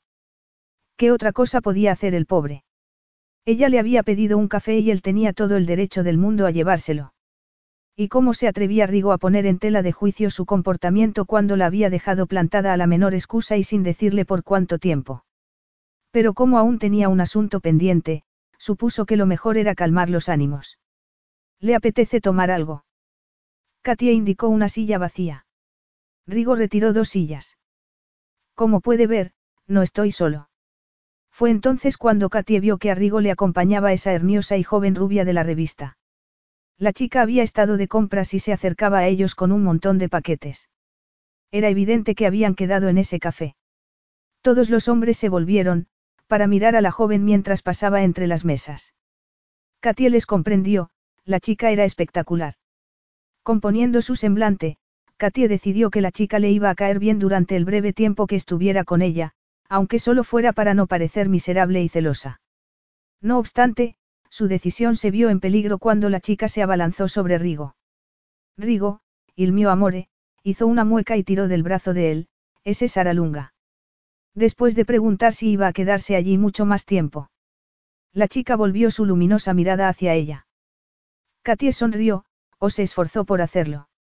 Después de examinarla, la amiga de Rigo pareció satisfecha y le dedicó una sonrisa. Sin duda, ha concluido que no supongo una amenaza para ella, razonó Katie. Antonia, dijo Rigo con voz cansada, no olvides que la señorita ha venido a Roma por asuntos de trabajo. Rigo la estaba defendiendo. Y trató de no darle importancia cuando Rigo invitó a su acompañante a sentarse en una de las sillas. No te preocupes, me he dado cuenta de que estoy de más, respondió Antonia con voz suave, negándose a sentarse tras haber depositado sus bolsas. No quiero estar aquí mientras habláis de trabajo. Oh, por favor, no se vaya por mí, Katy aprovechó la oportunidad para ponerse en pie. De todos modos, me iba ya. No, no se iba, interpuso Rigo. Apenas ha probado el café. Instintivamente, Katy miró la mano que Rigo le había puesto en el brazo. Habría sentido su temblor. Y tú, siéntate también, le dijo Rigo a Antonia, apartando la mano del brazo de Katie. ¿Qué os pasa? ¿Por dónde empezar? se preguntó Katie sintiéndose como la parienta pobre. Pero Rigo le había hecho imposible marcharse sin parecer maleducada, por lo que volvió a sentarse. Rigo era el único que parecía relajado durante el incómodo silencio que siguió. Bueno, ya veo que me ha encontrado, murmuró Katia incómoda. Rigo se volvió hacia ella mientras el camarero, que se había acercado, sirvió más café y un refresco y un helado para Antonia. Sí, eso parece, respondió Rigo. Ha debido ser el destino. La mirada directa de Rigo hizo que le temblara la mano y volvió a dejar el café en el platillo. Claro que si uno elige la calle de compras más frecuentada de toda Roma, añadió Rigo. Sí, claro. Y yo que pensaba que iba a estar en mi casa contestando las llamadas telefónicas, Rigo apretó los labios. Y mira por dónde, estaba aquí de compras. Katia notó que las mejillas le ardían y desvió la mirada hacia Antonia, que estaba comiendo el helado como si a ella las calorías jamás se le amontonaran en los muslos. Quería descansar un rato. Le aplaudo que muestre iniciativa, señorita Bannister, entonces, ladeando la cabeza, la miró directamente a los ojos. Dígame, ¿cree que debería contratarla? ¿Cree que podría confiar en que usted pudiera resistir la tentación de salir de compras en Roma? Lo decía en serio. ¿Acaso pensaba que ella podría aguantar todos los días aquella tensión? Le recuerdo, señor Ruggiero, que ya trabajo para. Rigo, le recordó él, entonces, hizo una falsa mueca de desilusión. En fin, qué desilusión. ¿Qué ha hecho respecto a su vuelo? He comprado un billete abierto. Buena idea, Rico se recostó en el respaldo del asiento, en ese caso, como ya no tiene prisa, tampoco tiene disculpa para no venir a cenar esta noche conmigo y con Antonia. ¿A cenar? Esa noche. Con Antonia y con Rigo. Con el fin de darse tiempo para inventar una disculpa, sonrió mientras fingía considerar la invitación. Entretanto, y en el peor de los momentos, el camarero plantó delante de ella un enorme helado. ¿O preferiría cenar algo como, helado? Dijo Rigo en tono desafiante al tiempo que lanzaba una furiosa mirada al pobre camarero. Aquello era ridículo, pensó Katie. Los hombres eran ridículos. El camarero aún le hacía gestos insinuantes, en broma, y Rigo se lo estaba tomando en serio. Y los dos hombres se lanzaron miradas retadoras. Por ella. ¡Qué ridiculez! Capítulo 5. Eso solo podía ocurrir en Roma, concluyó Katie. Sabía que si mostraba el mínimo interés por el camarero, éste saldría corriendo. En cuanto a Rigo, él era el jefe de la manada y nadie miraba a una mujer cuando ella estaba con él. En lo que a ella se refería, tenía que dejar claro que no era propiedad de Rigo, sino una mujer independiente. Gracias por la invitación a cenar, pero voy a descansar y a retirarme pronto al hotel. El Rusie. Rigo frunció el ceño al mencionar uno de los más lujosos hoteles de Roma, quizá el único que le vino en mente. Katie contuvo una sonrisa al mencionar el nombre del hotel en el que se hospedaba. Le aseguro que es un establecimiento respetable, dijo ella al ver la reacción de Antonia y Rigo al mencionar el nombre. No me cabe duda de ello, respondió Rigo, aunque no del todo convencido. Cuando Antonia bostezó y dijo que se iba a casa ya que Rigo la estaba ignorando, Katy aprovechó la oportunidad para fijar la cita con Rigo al día siguiente a las nueve de la mañana. Es decir, si las nueve no es demasiado temprano para usted, dijo ella, haciendo un esfuerzo por no mirar a Antonia. No, es una hora perfecta, le aseguró Rigo. Pero en mi casa, no en el hotel. Tras quitarse las gafas, Rigo se puso en pie, haciéndola sentirse mucho más pequeña. Y le aseguro que mañana gozará de toda mi atención. Porque esas palabras sonaban a amenaza. Tomándola por sorpresa, Rigo le agarró la mano y se la besó. El roce de esos cálidos labios la dejó sin sentido. Ah, antes de que se vaya, señorita Bannister. Katy apartó la mano bruscamente. Sí. Le pido disculpas, es imperdonable por mi parte, dijo Rigo volviéndose a Antonia e indicándole con un gesto que se levantara también. ¿Qué ocurre? Katie se puso en guardia. Debería haberlas presentado. La culpa es mía, he sido yo quien lo ha hecho imposible, interrumpió Antonia. Pero es que tenía que comer algo, no aguantaba más. Lo sé, Rigo apartó un mechón de cabello rubio de los ojos de la joven. Señorita Bannister, le presento a mi muy mimada y pequeña hermana, Antonia. La chica rodeó la mesa, se acercó a Katia y la dio un abrazo. Bienvenida a Roma, señorita Bannister. Katia se quedó tan sorprendida que no pudo responder. Dígame, ¿en serio tiene todo lo que necesita? Dijo Antonia, lanzándole una significativa mirada. Ahora que mi hermano la ha obligado a quedarse en Roma más de lo que pensaba, supongo que tiene que hacer algunas compras. Rigo, tú nunca piensas en esas cosas, añadió la chica volviéndose a su hermano. Apuesto a que Katia ni siquiera tiene un cepillo de dientes. Bueno, la verdad es que sí que tengo que comprar algunas cosas, interrumpió Katie. En ese caso, tiene suerte de contar con una experta. Exclamó Antonia. Necesitará también pasta de dientes, un cepillo de pelo y un montón de cosas. Katie se alegró de que Rigo no hubiera visto el travieso guiño de Antonia. ¿Estás ofreciéndote voluntaria para acompañar a Katy a ir de compras? Preguntó Rigo con el ceño fruncido. ¿Le importaría que su hermana me acompañara? Preguntó Katie, pensando que sería divertido. Cualquiera que pueda tener entretenida a Antonia durante una o dos horas, la voz de Rigo se desvaneció al ver que Antonia lo estaba mirando. Y a Katie le pareció que la sonrisa de Antonia también se disipó.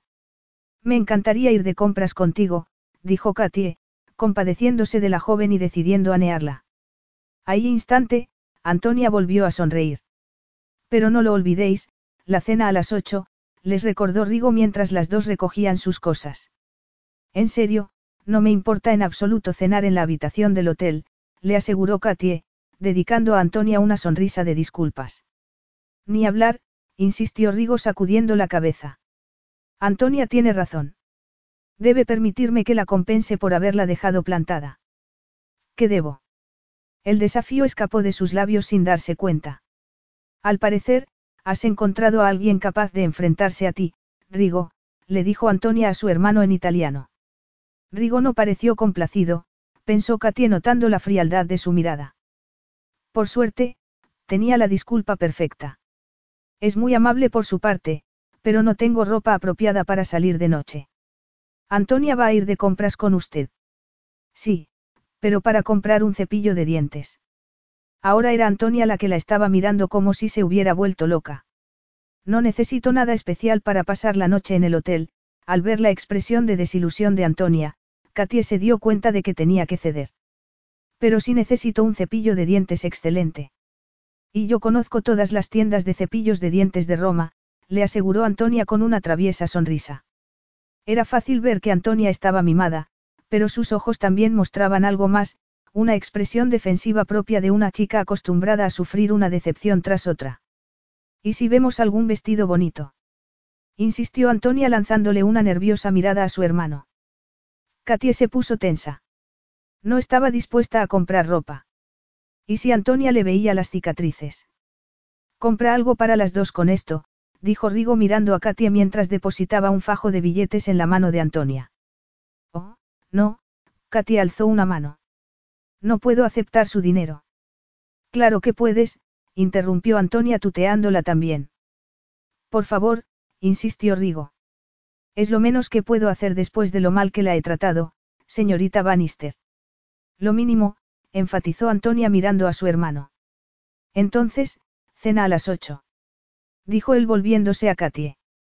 No se le olvide, iré a recogerla al hotel. Aquel hombre no estaba acostumbrado a que nadie le dijera que no, concluyó Katie. Esta noche voy a cenar en mi habitación, le dijo ella en tono agradable, pero firme. Después de ir de compras conmigo, insistió Antonia. Naturalmente, le aseguró Katie con una sonrisa. Después, miró a Rigo. Entonces, hasta mañana a las nueve.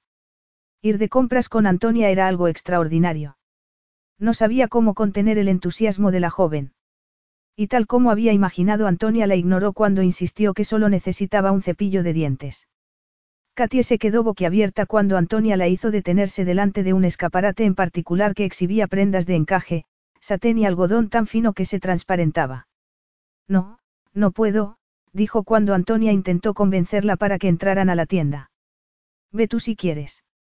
Sin ti, no, insistió Antonia agarrándola del brazo. Y antes de poder reaccionar, Antonia la había hecho entrar. Es hora de que te des un capricho. Antonia llamó a una dependienta inmediatamente. No, con el dinero de Rigo, no, declaró Katie, decidida a resistir el entusiasmo de Antonia. Pero tú tienes dinero, no. ¿Cómo decirle que sí, pero que lo necesitaba para pagar facturas? Aunque no le vendría mal comprar un pijama para esa noche, pensó mirando a su alrededor. Bueno, algo es algo, respondió Antonia cuando Katie sugirió que quizá un pijama. Lo que la dependienta les enseñó distaba mucho de lo que Katie tenía en mente, pero las prendas empezaron a resultarle irresistibles. Además, jamás encontraría nada parecido donde vivía. Por otro lado, como nadie iba a verla con unos pantalones cortos de pijama y la parte de arriba de tirantes, que tenía de malo comprar un pijama así, o dos. Al final, le pidió a la dependienta que se los envolviera. ¿Y qué me dices de esto? preguntó Antonia señalando unas atrevidas prendas de ropa interior. Oh, no, Katie sacudió la cabeza, solo había visto lencería así en las revistas. No puedes pasarte la vida llevando ropa interior de algodón, observó Antonia mirándola fijamente a los ojos. ¿Cómo sabes? Desde luego, el juego es caro, declaró Antonia pensativa mientras examinaba las prendas de ropa interior, por eso deberías probártelo antes de comprarlo. No, respondió Katie disimulando su alarma. No necesito. Bueno, si lo tienes tan claro, dijo Antonia, malinterpretándola. Entonces, se volvió a la dependienta y le dio las prendas de ropa interior. Envuélvanoslas también, por favor. Podía haber puesto una excusa, admitió Katie para sí misma, pero la verdad era que no había querido hacerlo. Quería esa ropa interior y probársela en el hotel, donde nadie podría ver sus cicatrices. Para empeorar las cosas, la dependienta envolvió las compras en una bolsa color rosa cuyo logotipo era una mujer desnuda sentada tomando una copa de champán. Muy sutil, comentó Katie con ironía cuando salieron de la tienda. Agarrándola del brazo, Antonia se lo apretó cariñosamente. Vamos a comprar algunas cosas más para ti, después, obedeciendo las órdenes que mi hermano me ha dado, te meteré en un taxi para que te lleve al hotel. Ah, mira, ahí está. Katy jadeó al ver a Rigo saliendo de una tienda de ropa para hombres al otro lado de la calle. Se estaba poniendo las gafas de sol y las vio inmediatamente. Se acercó a ellas. ¿Cómo podía esconder la bolsa de la tienda de lencería? Prueba de que lo último que había comprado no había sido un cepillo de dientes. Habéis encontrado todo lo que necesitabais, chicas. Preguntó él con expresión seria. Katia notó la indirecta y se sonrojó. Sí, gracias, Katia alzó el rostro y le sostuvo la mirada. Estoy llevándole las bolsas a Antonia. Rigo, con solo su expresión, la llamó mentirosa. Capítulo 6. Antonia y ella continuaron con sus compras y, cuando volvió al hotel, llevaba muchas más bolsas. Antes de despedirse, había insistido en comprarle a Antonia un pequeño regalo por haber sido tan amable con ella. Era evidente que Antonia adoraba a su hermano, al oírla hablar de él, uno podría pensar que Rigo era un santo. No obstante, como Antonia parecía ser la principal beneficiaria de la generosidad de Rigo, no podía considerársela una persona imparcial. Katie sonrió al recordar la alegría de Antonia al recibir su regalo, un pequeño diario con cubiertas de cuero color azul. Para subrayar la ilusión que le había hecho el regalo, Antonia había empezado a hacer anotaciones al momento. Después, al cerrarlo con el pequeño candado, le había dicho. Muchísimas gracias por esta tarde, Katie. En cierto modo, sentía compasión por Antonia. La joven tenía todo lo que podía desear, sin embargo, sospechaba que lo que Antonia realmente quería era que su hermano le dedicara algo más de tiempo. Tiempo, eso era lo que le faltaba a mucha gente rica, pensó Katy acercándose a la ventana para descorrer la cortina. No disponían de tiempo para los seres queridos. Somos amigas, ¿verdad? Le había preguntado Antonia apasionadamente al despedirse. Y ella le había prometido que serían amigas durante el resto de sus vidas. A pesar del mal comienzo, había resultado ser un buen día, pensó Katie mirando sus compras, extendidas encima de la cama. ¿Cómo podía haber comprado todo eso? La respuesta era sencilla, Antonia. Gracias a la hermana de Rigo, adiós al marrón y viva el color. Y en un mercado al aire libre, había visto un vestido de seda estampado, con mangas y falda corta, uno de los pocos sitios en los que su piel no tenía cicatrices. Como en el mercado no había vestuarios, había sido incapaz de resistir comprarlo. Además del vestido había comprado un par de blusas y un chal, e incluso había comprado unos vaqueros, algo que no había hecho nunca antes. Y zapatillas deportivas, había insistido Antonia, decidida a darle un cambio a su imagen. Para tener solo 25 años, te vistes como una persona mayor, le había comentado la adolescente.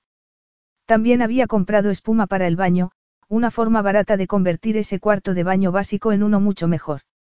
Y ahora que no tenía ninguna otra cosa que hacer, se metió en la bañera, hasta que le entraron ganas de llamar al servicio de habitaciones para que le subieran algo de comer.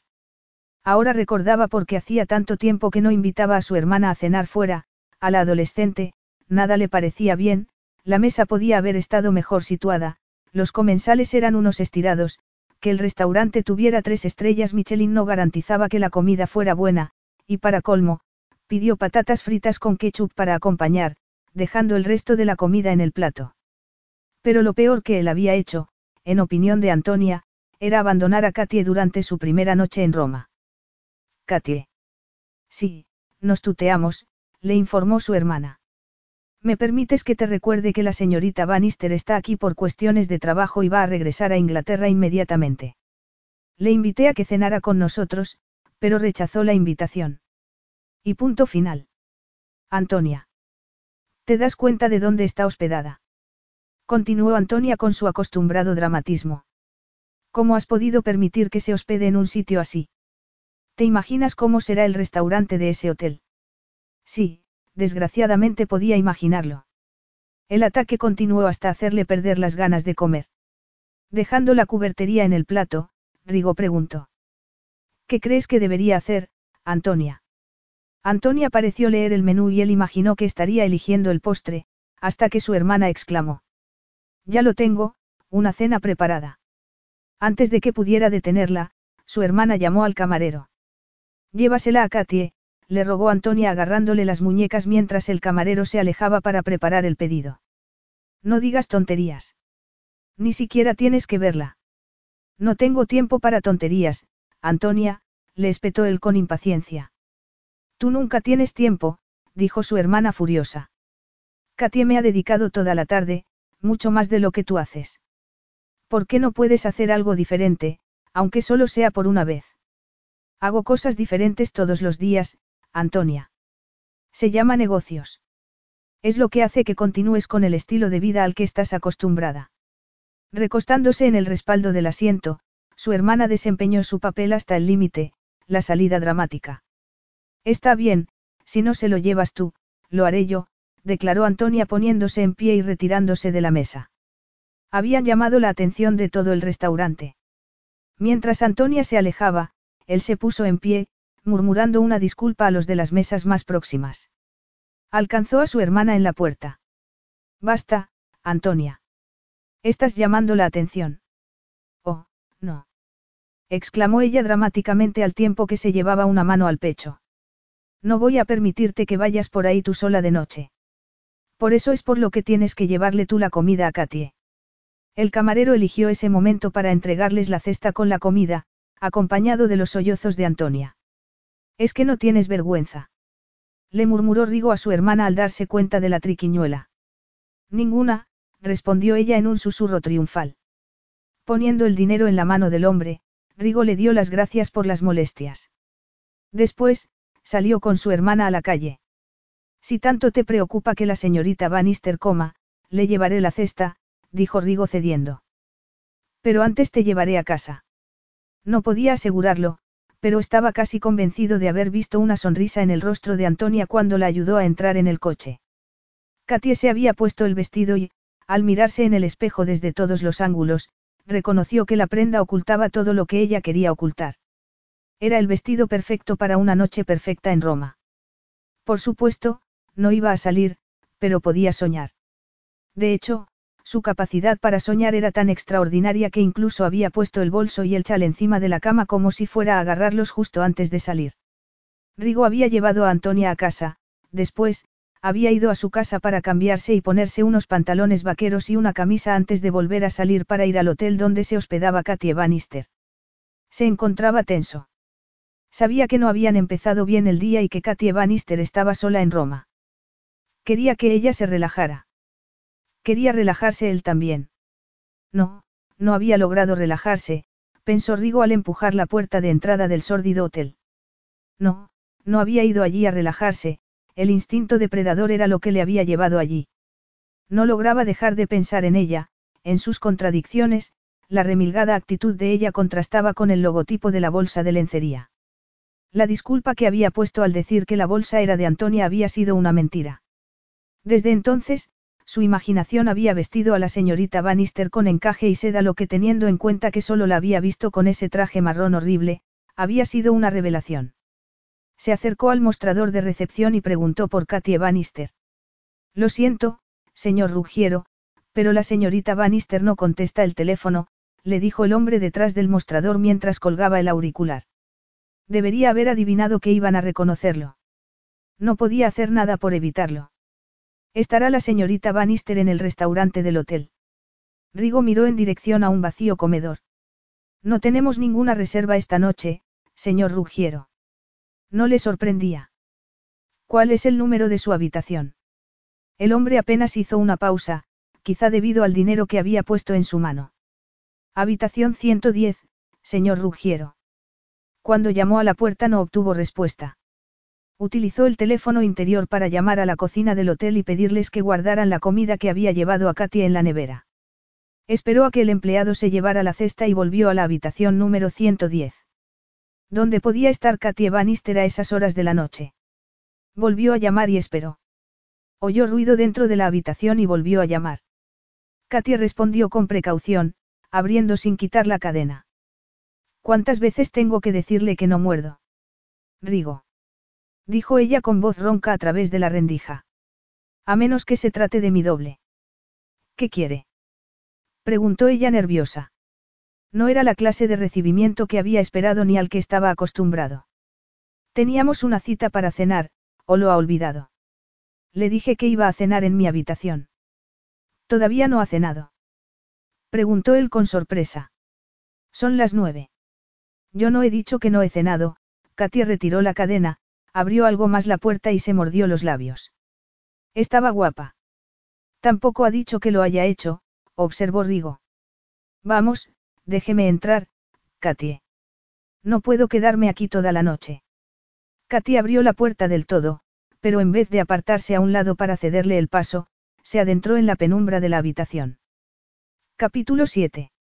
Buenas noches, señorita Bannister. ¿Se encuentra usted bien? Buenas noches, Rigo, respondió ella tímidamente con la espalda pegada a la pared.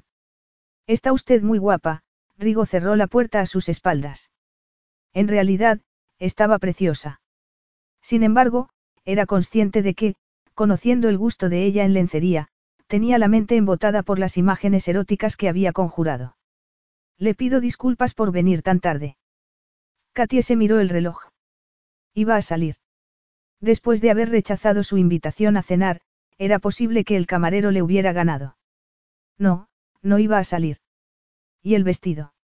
Solo me lo estaba probando, alzando la barbilla, Katie lo miró directamente a los ojos. Lo he comprado hoy. No sé en qué estaba pensando. Dudaba de que le quedara bien. Sugirió Rigo. ¿Cree que me queda bien? En ese momento, Katie parecía una niña pequeña. El placer que vio en su expresión le llegó al corazón, algo que no le ocurría desde hacía mucho tiempo. Sí, lo creo. Está sensacional, no le dijo que su aspecto era frágil, orgulloso y femenino. Incluso el perfil de Katie, con el cabello peinado hacia atrás, se veía delicadamente atractivo. Estaba pensando devolverlo. Ni se le ocurra, bueno, haga lo que quiera, se corrigió Rigo al ver la expresión de sorpresa de ella. Y no era Katia la única sorprendida por su reacción. Así que, no iba a salir, pero le gustaría, ¿verdad? No me parece necesario, estoy bien aquí. Pero un vestido así es para que una hermosa mujer lo luzca por las calles de Roma una cálida noche. A Katia solo le faltó decir que eso la eliminaba. Es muy amable por su parte, Rigo. No se trata de ser amable, se trata de que tengo hambre. Pero ya ha cenado con Antonia. Esa comida que más que comida parece un adorno. Rigo desdeñó los exquisitos platos del restaurante con tres estrellas Michelin. Y como puede ver, añadió Rigo indicando sus pantalones vaqueros y la camisa, no tengo ninguna obligación. Katie lanzó una carcajada. Estaba pensando en ir a tomar una pizza, aunque Antonia le ha mandado una cesta con comida que, en estos momentos, está en la nevera de la cocina del hotel. Pero yo estaba pensando en una auténtica pizza romana. Rigo se dio cuenta de que había tentado a Katie. Tendría que cambiarme de ropa. ¿Y ponerse qué? La mirada de advertencia de ella le indicó que aún no se había decidido. Tendrá que salir de la habitación para que me cambie. No voy a salir de la habitación y usted no va a cambiarse de ropa. Está bien como está. Tome, agarrando el chal de la cama, se lo tiró. Katie lo agarró al vuelo. Vamos, écheselo sobre los hombros y vayámonos de aquí. Rigo abrió la puerta de la habitación y, sin darle tiempo a que cambiara de idea, la hizo salir. Aquello era una locura. En el momento en que abandonaron el hotel, Katie se sintió desnuda. Nunca había salido a la calle tan poco vestida, además, Rigo la hacía sentirse más vulnerable que nunca. Podía haber puesto la disculpa de que estaba cansada, o que tenía dolor de cabeza, o que tenía que trabajar, sin embargo, se había dejado llevar por él. No la había ayudado que Rigo pareciera un hombre salido de las páginas de los mitos y leyendas. Con ropa informal, tenía un aspecto más agresivamente varonil. Sus rasgos duros y pronunciados, además del físico, le hacían parecer un gladiador. Mientras caminaban, Katie se preguntó hasta qué punto podría proteger su corazón de ese hombre. Y cuando Rigo la miró, sus ojos esmeraldas parecieron prometerle todo tipo de peligros que podrían comprometer su castidad. Si alguna vez en la vida hacía el amor, no sería mejor hacerlo con U2 puntos y experto. Al llegar a un cruce, Rigo la miró y le preguntó. ¿Se encuentra bien? Sí, perfectamente, pero se puso tensa en el momento en que Rigo le puso una mano en la espalda para cruzar. Relájese. Sí, claro, eso era fácil de decir. Está usted muy tensa. Katy jadeó cuando Rigo le tomó la mano. Y eso iba a ayudarla a relajarse. ¿Qué hace? Le preguntó Rigo cuando ella se zafó de su mano. El tráfico en Roma es muy peligroso. Igual que él. Lo siento, tendré más cuidado. Me aseguraré de que así sea, y para demostrárselo, Rigo le puso un brazo sobre los hombros. Durante unos momentos, Katie dejó de respirar. Rigo debía notar que estaba temblando. Justo en ese momento pasaron por una pizzería pero Rigo siguió andando. Esa es para turistas, le explicó Rigo cuando ella volvió la cabeza. ¿A dónde vamos entonces? Vamos a tomar un autobús. Un autobús. Ese hombre era el maestro de las sorpresas. A menos que un autobús turístico no sea digno de usted, señorita Bannister. No, no es eso, sí, claro, es perfecto, llevaba todo el día queriendo hacerlo. Lo que pasa es que me sorprende que usted tome autobuses. Rigo sonrió. Conozco todos los medios de transporte de Roma. Rigo la ayudó a subir al autobús. No siempre he viajado en avión privado. Rigo se metió la mano en el bolsillo y pagó los billetes. De repente, se descorrió el velo. Katia lo vio claramente, un joven, sin nada, recién llegado a Roma, y allí había hecho su fortuna. Se dio cuenta de que estaba con el ceño fruncido y pensativa cuando Rigo agachó la cabeza y la miró a los ojos. Vamos, no se preocupe, los billetes solo han costado unos cuantos euros, dijo él. Si le hace sentirse mejor, puede deducirlos de la factura que me presente, ¿le parece? Era mejor que la hubiera malinterpretado a que hubiera adivinado lo que había estado pensando. Rigo la condujo hacia los asientos delanteros del autobús, desde allí, la vista era mejor. Ella se tiró de la falda del vestido hacia abajo mientras se sentaba. Después de sentarse a su lado, Rigo la miró de una forma que la hizo enrojecer. Me gusta tu nueva imagen, Katie. Mantenía. Antes de que ella pudiera amonestarle por llamarla por su nombre de pila y tutearla, Rigo le puso un brazo sobre los hombros y se acercó a ella. Aunque creo que deberías dejarte el pelo suelto, añadió él. Esas palabras susurradas al oído le obnubilaron el sentido. Debió ser por eso por lo que tardó tanto en darse cuenta de lo que Rigo se proponía y, cuando se dio cuenta, fue demasiado tarde. Cuando Rigo le quitó el pasador de pelo de Carey, el cabello le cayó en cascada sobre los hombros. Vene, dijo él, recostándose en el asiento. Mi pasador, por favor, Katy extendió la mano. Te lo daré luego, respondió Rigo metiéndoselo en el bolsillo. Ahora, disfruta las vistas. El Coliseo, el antiguo anfiteatro. Y mientras Rigo le hablaba de la historia de aquella construcción, ella se concentró en el descubrimiento del verdadero Rigo. La profundidad de él le hizo imposible fijarse en nada más. Tuvo que cambiar de postura para aliviar el dolor que sentía dentro de sí. Quería ser inmune a él, pero pronto se dio cuenta de que era un ejercicio fútil.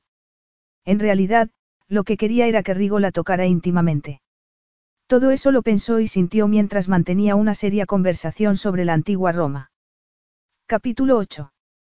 Soñando despierta mientras el autobús recorría su ruta nocturna, permitió que Rigo la acariciase magistral e insistentemente, con ritmo y experiencia, hasta alcanzar la liberación de la tensión sexual. Pero no se acabó ahí. Quizá lo hicieran en el Coliseo, antes de un concierto. Dirigiendo la mirada a los labios de Rigo mientras él hablaba, se permitió otra imagen, la que más la excitó, ella estaba debajo de Rigo mientras él la sometía a una prolongada fiesta del placer. Quería sexo con él. Lo que significaba que había llegado el momento de abandonar tan peligrosas fantasías. Por suerte, Rigo le proporcionó la salida al darle las gracias por haber hecho que Antonia disfrutara tanto aquella tarde. El placer ha sido mío. Tu hermana es maravillosa, respondió Katie, ya tuteándole también. La verdad es que ha sido Antonia quien ha hecho lo posible porque yo pasara un buen rato. Mi hermana lo ve de otro modo. Bueno, vamos, nos bajamos aquí, dijo Rigo poniéndose en pie. Pero, no estamos de vuelta en el hotel, en vano, Katie buscó con la mirada algo que le resultase familiar. Se te ha olvidado la pizza. Le recordó Rigo.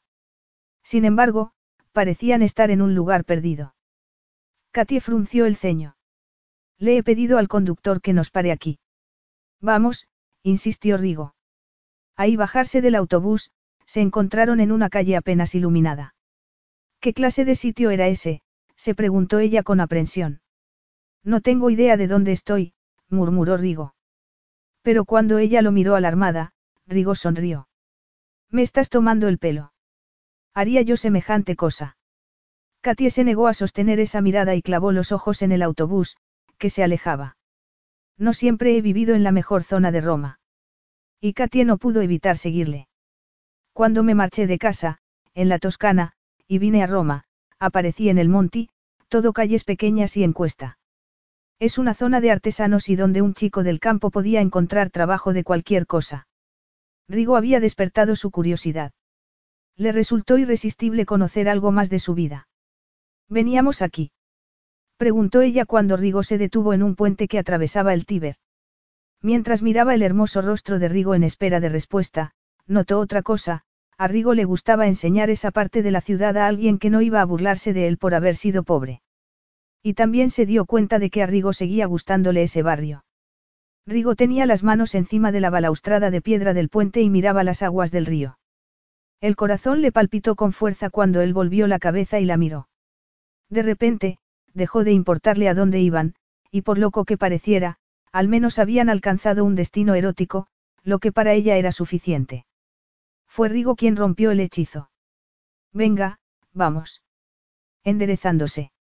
Rigo le tomó la mano y, esta vez, ella no opuso resistencia.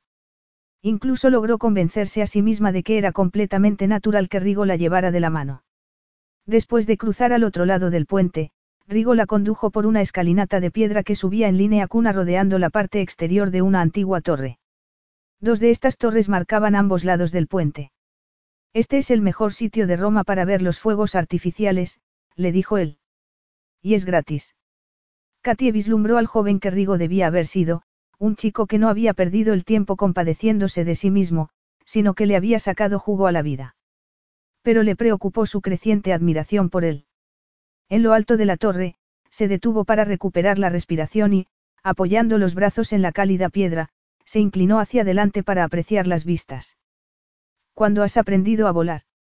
Le preguntó Rigo, haciéndola echarse atrás. Le encantó que alguien se preocupara por ella y le resultó aún más difícil respirar. Rigo estaba tan cerca que hasta podía sentir el calor que emanaba de su cuerpo. Katie se apañó de él. No sabía cómo controlar sus emociones ni aquella situación. Iba a volver a Inglaterra al día siguiente. Rigo y ella eran completamente opuestos. Para Rigo, esa era una noche más, para ella, aquella noche podía cambiarle la vida. Abre los ojos, Katie, o vas a perderle los fuegos artificiales. Se encontraba en tal estado emocional que apenas se había dado cuenta de los estallidos de colores en el cielo. Y entonces, Rigo le señaló unos artificios y al hacerlo le rozó la mejilla. El movimiento la hizo volver la cabeza y sus rostros casi se tocaron. Apartó la vista, pero no con la suficiente rapidez. Su recompensa fue una oscura mirada verde. Rigo debía haber notado lo mucho que la atraía. Se había dado cuenta también de lo frustrada que se sentía, o de la agonía que le suponía tenerle tan cerca, o de que hacía que su cuerpo entero le anhelara. Rigo se apartó de ella cuando acabaron los fuegos artificiales, permitiéndola respirar libremente. Gracias por traerme aquí.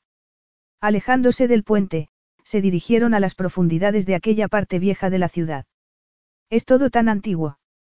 exclamó ella con placer mirando a su alrededor. Hace años esta zona era muy importante, le dijo Rigo.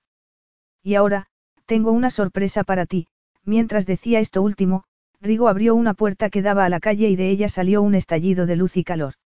Y olía maravillosamente a comida, notó Katia respirando profundamente mientras Rigo sujetaba la puerta para que pasara. Rigo la había llevado a una pequeña pizzería llena de gente. No te preocupes, le dijo Rigo al verla titubear, estás a salvo conmigo. El establecimiento contaba con una pequeña pista de baile en un rincón en el que unas parejas bailaban al compás de la música de un grupo. Alrededor, había mesas con manteles de cuadros blancos y rojos, y velas insertadas en viejas botellas de vino. ¿Te gusta? Le preguntó Rigo alzando la voz para hacerse oír debido al ruido del comedor. Me encanta, y también le encantaba la sensación del brazo de él sobre sus hombros. La atmósfera festiva era contagiosa, pero sentía timidez. Sin Rigo, jamás se habría atrevido a entrar en un lugar así. Pero después de mirar a su alrededor y darse cuenta de que los clientes eran tan normales como ella, se relajó. No era la vida nocturna que había supuesto que Rigo llevaría. Y le gustó más por eso. ¿Podrías dejar de recogerte el pelo detrás de las orejas? Le preguntó él mientras esperaban a que les condujeran a una mesa. Es que no estoy acostumbrada a llevarlo suelto. Pues deberías acostumbrarte. Tienes un pelo precioso. Deja de tocártelo, insistió él antes de dar un paso hacia un hombre corpulento que se les acercaba. Deja que te presente a Gino. Katie supuso que Gino era el propietario. Rigo. Brigante. exclamó el patrón dándole una palmada en el hombro al hombre más alto que él. Es que nunca voy a lograr deshacerme de ti. Katie sospechaba que ambos hombres conocían la respuesta a esa pregunta, a juzgar por el cariño con que se miraban. ¿Y quién es tu acompañante? Preguntó Gino volviéndose hacia ella. Gino, te presento a la señorita Bannister, nos hemos conocido por cuestiones de trabajo. De trabajo. Gino estrechó la mano de ella. Debes tenerla en alta consideración para haberla traído aquí, no. Gino miró a Rigo con expresión interrogante, pero este se limitó a encogerse de hombros. La señorita Bannister tiene que probar una auténtica pizza italiana antes de marcharse de Roma. ¿A dónde si no la iba a llevar, Gino? Exacto, concedió Gino. Y para tan bonita señorita tengo reservada la mejor mesa de la casa. Pero todas las mesas están ocupadas, comentó Katie preocupada, no quería causar problemas a nadie. Además, como sabía que íbamos a venir. No necesito saberlo, le informó Gino. Siempre tengo una mesa reservada para los clientes especiales. Antes de poder impedírselo, Gino le había quitado el chal. No. exclamó Katie, volviéndose a sentirse desnuda. Aquí no necesita llevar el chal puesto, le aseguró Gino. Aquí siempre hace calor. Pero yo. Sintiéndose sumamente vulnerable bajo la mirada de Rigo, Katie tuvo que aceptar que Gino se llevara el chal al vestidor. No te preocupes, Gino lo guardará bien, dijo Rigo con ánimo de calmarla. Rigo se aseguró de que estuviera cómoda en su asiento antes de sentarse en la silla opuesta. ¿Te molesta que me remangue la camisa? Le preguntó Rigo. No, claro que no. Katia hizo un improbo esfuerzo para evitar clavar los ojos en los poderosos músculos de los brazos de Eli, con ese fin, fijó la mirada en su reloj de acero inoxidable. De una cosa estaba segura, en aquel lugar hacía un calor abrasador. Las diez. ¿Qué? preguntó Katie volviéndose hacia él de nuevo. He dicho que son las diez de la noche. He notado que te mirabas el reloj. Estaba. Espero que no haya sido porque quieres volver al hotel, ¿eh? Gino la libró de tener que responder al llevarles las pizzas que habían pedido. Eran exquisitas. La masa era fina y tostada, justo como le gustaba, cubierta de suculentas verduras y con un chorro de aceite de oliva por encima, debajo de todo eso había una capa de salsa de tomate y queso fundido. Se dio cuenta del hambre que tenía cuando dio el primer mordisco. Ahora comprendes por qué Gino y yo nos hicimos tan buenos amigos, no. Dijo Rigo, inclinándose hacia adelante para limpiarle la barbilla. Gino necesitaba un chico de los recados y yo siempre necesitaba comida después de una jornada laboral de trabajo manual. Katie comprendió cómo habían fraguado su amistad. Os necesitabais el uno al otro, declaró ella antes de volver de nuevo su atención a la comida. Este es solo el primer plato, el aperitivo. No, ni hablar. No podría comer nada después de esto. Si vivieras en Italia te acostumbrarías a comer muy bien. Eso no lo dudaba. Pero, no sería peligroso. El sentido común la hizo apartar la mirada de Rigo y se recordó a sí misma que al día siguiente volvería a su casa. Y. Mejor aprovechar al máximo la oportunidad, no. Gino había insistido en que probara el vino de la casa, y qué razón tenía. Agarrando el vaso, bebió el delicioso líquido color rojo rubí. ¿Quién quería un vino de marca cuando el vino de la casa sabía así? De inmediato quiso más y levantó el vaso para que se lo volvieran a llenar. Sabe a zumo de arándanos. Pero afecta a la cabeza mucho más, le advirtió Rigo. Bebe despacio. Por supuesto, ¿acaso creía que era una niña? Pero sabía también, otro vaso no le afectaría. Y ahora, a bailar, dijo Gino al pasar al lado de su mesa con un montón de platos. Yo no bailo, le dijo a Rigo, a quien no parecía importarle si bailaba o no. Haz lo que quieras, respondió Rigo, recostándose en el respaldo de la silla. Ahí cabo de unos minutos, Gino se acercó de nuevo a su mesa. Bien, señorita, le gustaría hacer a este pobre hombre feliz. A Katia le llevó más que de costumbre fijar la mirada en el rostro de Gino y más aún darse cuenta de que hablaba en serio. Gino quería bailar con ella.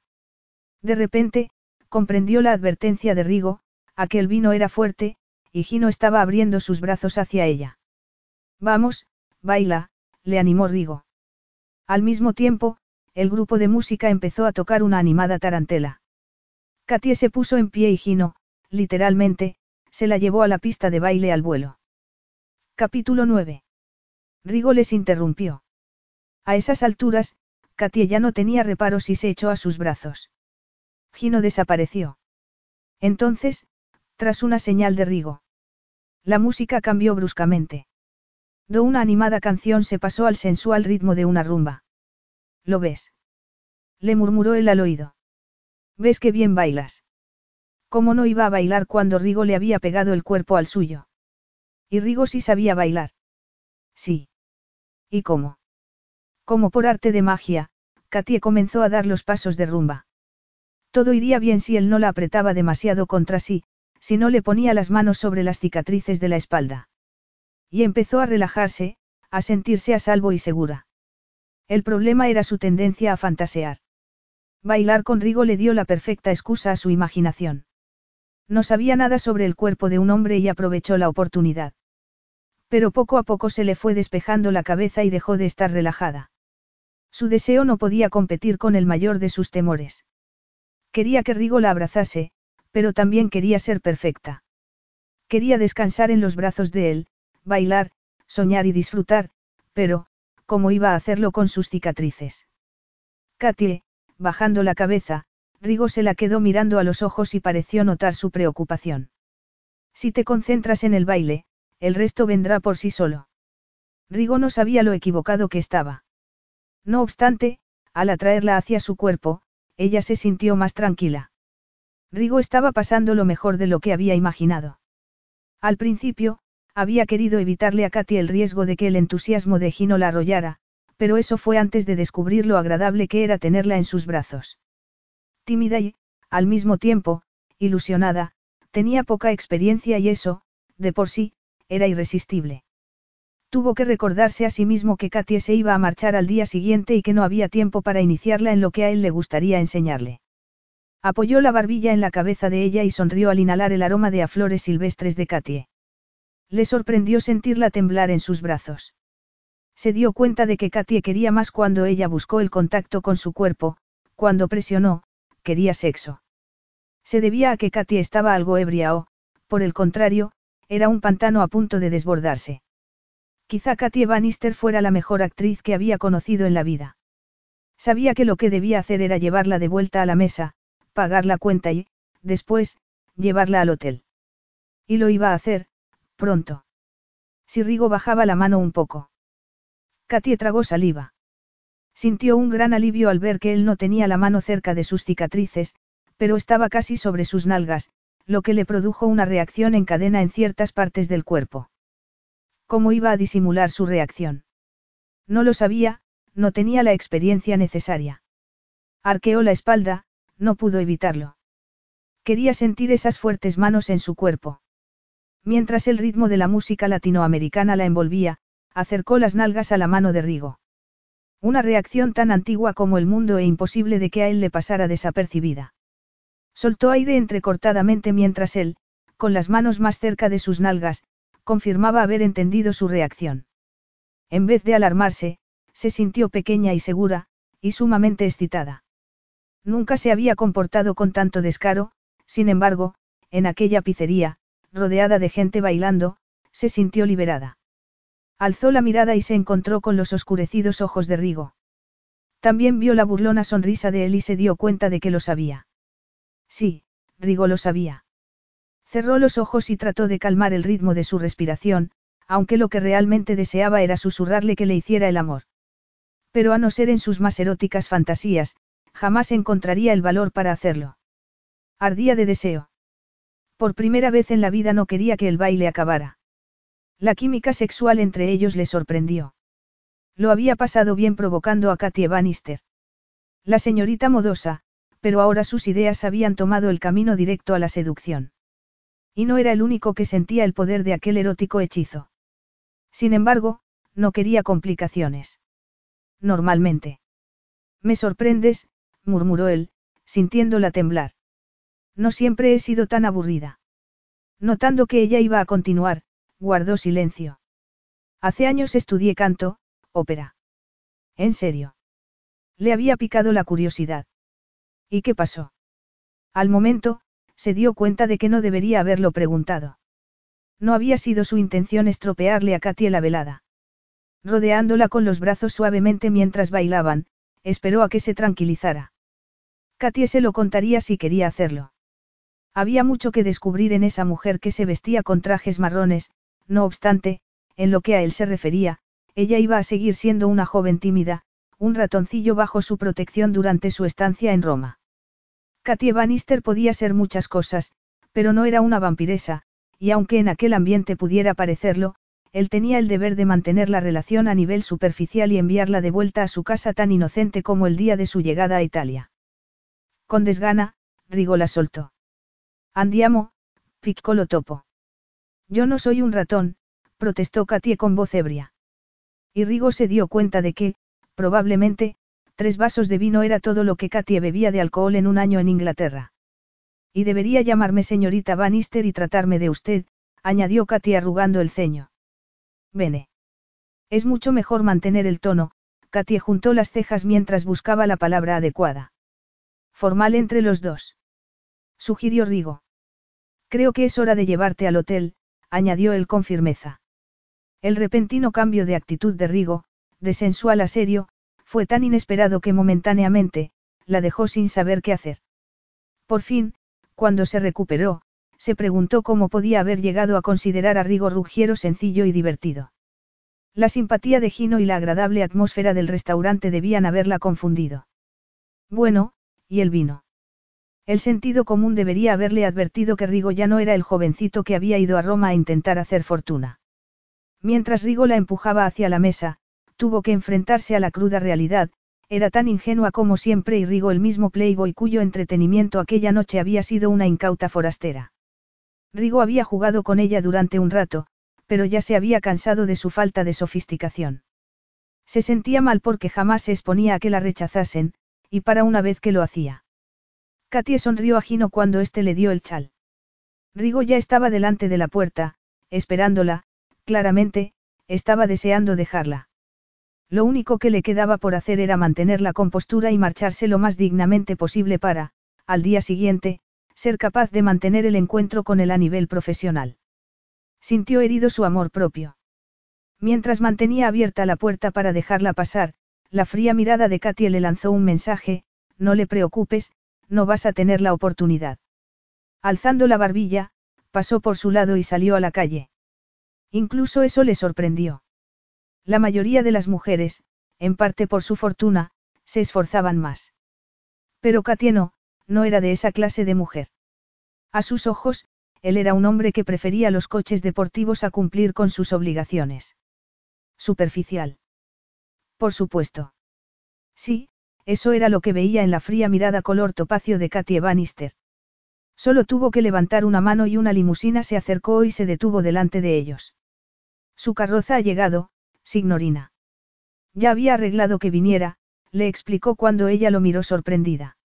No te preocupes, te llevaré al hotel. Rigo dejó que el conductor la ayudara a entrar en el vehículo y él también se sentó en el asiento posterior, asegurándose de que hubiera suficiente espacio entre los dos. Ambos guardaron silencio, lo más sensato después de las chispas en el restaurante de Gino. Se miró el reloj y le pareció que el tiempo había volado. Si quieres que retrasemos la reunión de mañana.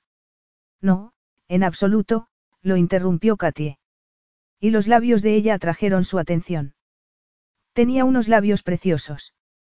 Pensó en presionarlos con los suyos y en abrírselos con la lengua. Pudo imaginar su sabor y cómo se sentiría con los brazos de Katy alrededor de su cuello. En ese caso, sugiero que comamos juntos después de la reunión. Después de la reunión voy a tomar un avión, señor Ruggiero. Creía que habíamos quedado en tutearnos, no. Katia no respondió y, cuando volvió la cabeza para mirar por la ventanilla, la tensión se le antojó erótica. Le gustaban los desafíos. Y, aunque había decidido llevarla al hotel y respetar su castidad con el respeto que se merecía, era un hombre al fin y al cabo. Katie destruyó la intensidad del momento al pedirle el pasador de pelo. Rigo encogió los hombros y se lo dio, después. La vio recogerse el cabello con toda la tirantez de que fue capaz. Katie solo se relajó cuando completó su transformación de encantadora joven a mujer solterona. Cuando llegaron al hotel, Rigo la acompañó hasta el vestíbulo e incluso insistió en pulsar el botón del ascensor. En el momento en que se abrieron las puertas, él le dijo. Buenas noches, señorita Bannister. Espero que duerma bien. Y no se moleste en pedir un taxi mañana por la mañana, enviaré un coche para que la recoja y la lleve a mi casa. Ella le dio las gracias por la velada y luego se introdujo en el ascensor. Deseaba, esperaba, rezaba porque Rigo la siguiera, pero, por supuesto, no lo hizo. Cosa que debía agradecer, pensó Katia mientras la puerta se cerraba. Pasó inquieta la noche. Un rostro irrumpió sus sueños insistentemente, lo que explicaba que tuviera los ojos enrojecidos a la mañana siguiente. También tenía el rostro cansado y el pelo. Mejor dejarlo, decidió mientras se recogía el cabello en el acostumbrado moño. Al mirarse al espejo vio a la misma persona normal y corriente de siempre. Lo que hizo a continuación era algo que hacía automáticamente, desnuda, ladeó el cuerpo y se miró las cicatrices de la espalda en el espejo. No habían cambiado, seguían igual de horribles. ¿Qué había esperado? ¿Acaso había pensado que iban a desaparecer por arte de magia? Cuando estuvo lista y antes de salir de la habitación del hotel, se puso carmín de labios, pero se lo quitó inmediatamente después. Por fin, enfrentándose a lo inevitable, respiró profundamente y agarró el bolso. Capítulo 10. Se puso las gafas de sol. Abrió el coche y entró. Dejó el teléfono en el soporte, aún hablando, con expresión seria mientras ponía en marcha el coche y salía del aparcamiento del hospital. Sí, claro, haz todo lo que puedas, sí, lo que sea necesario. Y, por favor, manténme informado. Se paró y respiró profundamente tras cortar la comunicación. Su vida era así, entre aquella obra benéfica que tanto significaba para él y el negocio que la sustentaba. Ese día, la única diferencia era que volvía a ir con retraso a la reunión que tenía con Katie Bannister. No le había sido posible evitarlo y no iba a dar explicaciones por el retraso. No quería que nadie se enterara de lo que hacía en lo concerniente a su vida privada y solo unos pocos sabían que estaba detrás de esa obra benéfica. Lo único que le preocupaba era la confidencialidad en relación a los que la fundación ayudaba, ese día, una operación había salvado una vida, al día siguiente, quizá llevara a un adolescente a dar un paseo por una pista de carreras con su coche deportivo. Fuera lo que fuese, tenía que dedicarle tiempo, y Antonia era la perjudicada con frecuencia. El día no tenía suficientes horas. Antonia no sabía nada de este aspecto de su vida. Era demasiado joven para llevar sobre los hombros el peso del silencio. Apoyando la barbilla en uno de los brazos, esperó a que el tráfico se moviera de nuevo. Antes de vérselas con Antonia tenía que reunirse con la señorita Modosa y enterarse de lo que Carlo había pensado antes de morir. Katie Bannister debía estar furiosa por su retraso, de más de una hora. A pesar del tráfico, logró llegar a su casa en un tiempo récord. Dejó el coche en la calle en un sitio donde seguramente iba a llevárselo la grúa y entró en el edificio. Le resultaba difícil creer que Rigo hubiera vuelto a retrasarse, demostrando lo que la menospreciaba profesionalmente. Asomada a la ventana y paseando la vista por la bonita calle con jardines y palacios, trató de convencerse a sí misma de que no le importaba lo que Rigo llegara tarde otra vez. Katie. Katie se volvió cuando la ronca voz de Rigo rompió el silencio. Lo siento, Rigo avanzó hacia ella moviendo los brazos en un gesto de pesar. Por favor, discúlpame. Fue entonces cuando vio el rostro sin afeitar de Rigo, su ropa arrugada y los ojos cansados. Una idea horrible le pasó por la cabeza, venía de la cama de una mujer. ¿Y por qué iba eso a importarle? ¿Qué tenía que ver con ella la vida sexual de Rigo? Pero sí le importaba. Rigo, dijo Katy ofreciéndole la mano a modo de saludo fríamente, había empezado a creer que ya no ibas a venir. ¿Te han ofrecido algo? Rigo miró a su alrededor y se tranquilizó al ver el café. Sí, gracias. ¿Y mientras esperaba? Sí. He contestado algunas llamadas y he tomado los mensajes. Bien. Katie se acercó al escritorio para recoger las notas que había tomado. Uno de los mensajes es de la secretaria que has despedido. La signorina partidora ha sentido mucho no poder hablar contigo personalmente. ¿Quieres que te lea? No, la interrumpió él. No, déjalo. Puedo imaginar lo que ha dicho. ¿Estás seguro? Los ojos de Katie brillaron. Katie, Si no me equivoco, jamás pronunciarías las palabras de mi antigua secretaria, comentó Rigo. Podrías llevarte una sorpresa, pensó Katie. Creo que de lo que puedes estar seguro es de que la señorita partidora no volverá nunca a trabajar para ti, dijo ella en tono ligero. Rigo se echó a reír. ¡Qué alivio! Rigo se había acercado y su delicioso aroma le encendió los sentidos. Haría una fortuna de poder embotellar ese cálido, limpio y picante aroma. Y entonces podría dejar un trabajo que no le apasionaba. El testamento. Dijo Rigo. Sí, claro, tuvo que hacer un esfuerzo para contener las lágrimas mientras volvía a acercarse al escritorio. ¿Por qué era el final? pensó Katie. Era el fin de su aventura romana y de la ensoñación de una vida con Rigo. En vez de tomar asiento frente a ella, Rigo se le acercó por la espalda y le puso las manos en los hombros. Y ella casi no podía soportar la humillación. Comprendo que estés disgustada y de mal humor, declaró Rigo aún con las manos en sus hombros. Tienes motivos para estar enfadada conmigo. Por favor, créeme, no he podido evitar el retraso. Katie soltó el aire de los pulmones lentamente cuando Rigo apartó las manos y rodeó el escritorio. Le resultaba más difícil controlar sus emociones cuando Rigo era amable. ¿Te parece que empecemos? Logró preguntar ella con voz ronca. Sí, claro. Y Katie comenzó a leer las últimas voluntades de Carlo. Rigo, con expresión sombría, escuchó. Carlo le había dejado todo. Esbozó una sonrisa burlona. A saber qué era, todo, lo más seguro, serían deudas. Se levantó y se volvió de espaldas a ella. Lo único que quería era acabar con ese sórdido asunto para poder llamar al hospital. Si no lo llamaban antes sí. Tu hermanastro también te ha dejado una carta y un pequeño paquete, Rigo. La voz de Katia interrumpió sus pensamientos. Al momento, la oyó levantarse de la silla y caminar hacia él. Gracias. ¿Quieres que le deje a solas para leer la caria y ver el paquete? Preguntó ella con incertidumbre. No, no, por favor, quédate. Se alejó de ella unos pasos antes de abrir la caria de Carlo.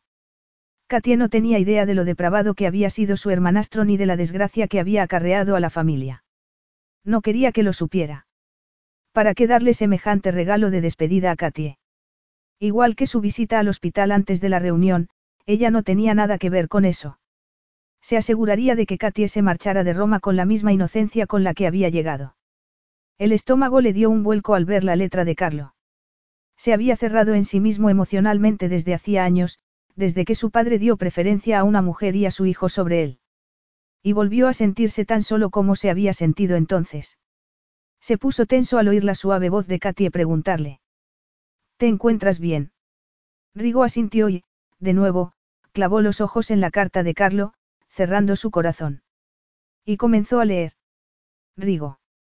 No hay palabras con las que compensar los años que te robé, pero quiero quedar en paz contigo antes de morir. No te dejo nada que no sea tuyo por derecho. Carlo. Críptico hasta el final, pensó Rigo abriendo el pequeño paquete. Las llaves del palazzo de Toscana y el anillo de su padre. Se puso el anillo en el dedo y sintió el peso de la responsabilidad que conllevaba, y también una agonizante nostalgia.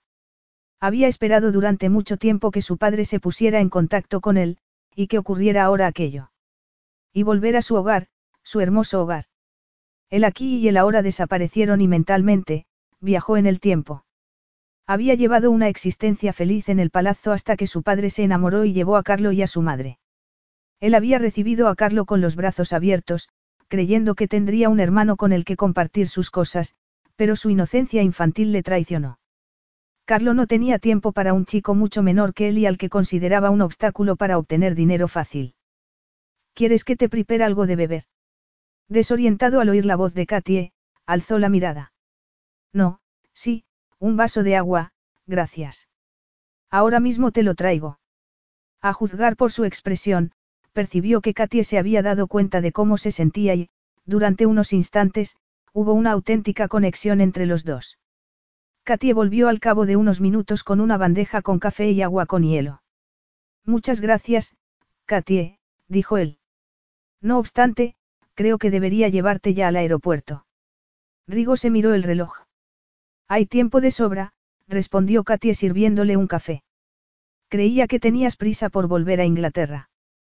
No puedo dejarte así. Así, ¿cómo? Preguntó él con sequedad. No quería su compasión. No era asunto de Katie cómo se sentía él. Katie lo miró directamente a los ojos. Hago esto a diario, Rigo, lo veo constantemente. No puedo soportarlo. No puedo soportar lo crueles que pueden llegar a ser unas personas con otras. Deberías acostumbrarte. O dejar este trabajo, dijo ella pensativa. Sí, también, concedió Rigo mientras la observaba beber un sorbo de café. Le relajaba. Contra todo pronóstico, Katie Bannister le relajaba. El temor antes de leer el testamento se había transformado en sorpresa al enterarse de que Carlo le había dejado lo único que realmente le importaba. El palazzo llevaba siglos en manos de la familia Ruggiero y Carlo, al final de sus días, debía haberlo reconocido. Ahora, la cuestión era si podría vivir con el sentimiento de culpa de saber que no podía hacer las paces con el pasado. Se pasó una mano por los ojos. Demasiadas emociones, pero iba a volver a su hogar. Su hogar. El entusiasmo se apoderó de él. Quería compartir aquella emoción con alguien. Quería compartirla con Katie. Sin embargo, ella estaba lista para volver a su casa, aunque no parecía tener demasiada prisa. ¿En qué estás pensando? Le preguntó al ver que Katie parecía dubitativa. Bueno, ya sabes. No, no lo sé. Quiero que me lo digas. ¿Qué le pasa? Tú tienes tus propios problemas. Katie, acabo de heredar un terreno con un palazzo en Toscana, ¿te parece eso un problema? Debe significar mucho para ti. Tenía derecho a ello por nacimiento, nada más, no le dijo que era la casa de sus sueños, el hogar de su infancia y su corazón. Haces como si no le dieras importancia, pero se te nota lo mucho que significa para ti. Puede que lo notes tú. Aquel fue el punto de inflexión. Quería que se prolongara el momento, pero lo mejor para Katia era que la llevase al aeropuerto. Sin embargo, deseaba acostarse con ella. Deseaba acostarse con Katia Bannister. Capítulo 11. Antes de marcharme, aquí tienes la lista de las llamadas telefónicas que has recibido y los mensajes que te han dejado. Y no te ofendas, pero mientras te esperaba, he ordenado esos documentos que tenías en el suelo al lado de la silla. Gracias, iba a hacerlo pronto. ¿A cuántas secretarias has despedido? Le preguntó ella directamente. A muchas, pero no quería espantarla ahora que una idea se le había metido en la cabeza. No es fácil trabajar para mí, admitió Rigo. Necesito alguien con iniciativa y que pueda hacer algo más que contestar las llamadas telefónicas. Estás de suerte, lo interrumpió ella secamente. He hecho una lista con todos los mensajes escritos que he encontrado por tu mesa. La mayoría escritos en el reverso de sobres, reconoció él, recordando la incapacidad de su última secretaria de utilizar una agenda. Tu agenda es un desastre, añadió Katie. Sí, desde hace bastante. ¿Y tus empleados? Podían mostrarse bastante antipáticos, admitió Rigo para sí. Continúa, la animó, seguro de que había más. No tienen educación, le informó ella con franqueza. Y eso no beneficia tu imagen. ¿Qué imagen? Exacto. Señorita Bannister, creo que acaba de mostrar un nuevo aspecto de su carácter. ¿En serio? ¿Va a ofrecerme el puesto de secretaria? Preguntó ella medio en broma. ¿Crees que me he vuelto loco? Respondió Rigo en broma, observando la reacción de ella. Pero, al momento, se dijo a sí mismo que la idea de contratarla era ciertamente una locura. Quería a su lado una mujer que le gustaba. El teléfono sonó, interrumpiendo sus pensamientos. Mantuvo una breve conversación antes de colgar. Después, feliz, se volvió. Podría besarte. No perdamos la cabeza, dijo Katia interponiendo el escritorio entre ellos. No quiero meterte prisa, pero mi avión sale a las cuatro. Veo que te acaban de dar una buena noticia, no. La mejor que me podían dar. Debía haber hecho un gran negocio, pensó Katie. Felicidades. No me felicites a mí, sino a los médicos. A los médicos. Acaban de operar a un amigo mío, le informó Rigo sin darle más explicaciones y con expresión evasiva. Espero que haya ido bien. Sí, al parecer, Muy bien. En ese caso, comprendo que haya sido para ti una gran noticia. Y también me deja libre para marcharme a Toscana de inmediato. Entonces, no te retrases por mí, tomaré un taxi al aeropuerto. Ni hablar. Haré que un chofer te lleve. Y ahí acabaría todo. Katie se quedó inmóvil mientras Rigo seguía hablando del vuelo. Pero no quería marcharse, quería quedarse hasta descubrir el secreto detrás del testamento de Carlo porque algo le decía que Rigo iba a sufrir. Y tenía que estar con él en ese momento porque le importaba, porque ese hombre era importante para ella. Había una solución.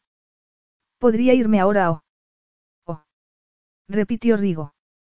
Conseguiría exponer su idea con claridad cuando la presencia de ese hombre hacía que se le derritieran todos los huesos del cuerpo. O podría acompañarte, concluyó ella tan nerviosa que temió desmayarse. Acompañarme. Creía que estabas deseando marcharte de Roma. Al menos, tendría que decirle parte del motivo por el que quería quedarse, pensó Katie. ¿Puedo sincerarme contigo? No espero menos de una abogada, respondió Rigo secamente. No estoy segura de seguir teniendo mi trabajo cuando vuelva. Verás, el bufete está recortando personal. Que a tu bufete le vaya mal no significa que no puedas conseguir trabajo en otro. Es que no estoy segura de querer trabajar como abogada. Rigo arqueó las cejas. Me involucro demasiado, explicó ella. Todos me dicen que no soy una trabajadora social y que debería centrarme solo en los hechos. Pero los problemas de la gente siguen afectándote. Sí, así es. No creo que sea motivo para avergonzarse. No, pero es posible que no sea la persona adecuada para ese tipo de trabajo. Rigo lanzó una carcajada. ¿Y crees que lo pasarías mejor trabajando para mí? No, no lo creo, Katie. Bueno, en fin, alzó los brazos ligeramente y luego los dejó caer. Claro que Rigo no quería que trabajara para él. Rigo necesitaba a alguien sofisticado a su lado. Sin embargo, esa quizá fuera la única oportunidad que se le presentaba en la vida para tener una aventura y, además, para poder seguir viéndola. Tú no consigues retener a tus secretarias. Eso es verdad.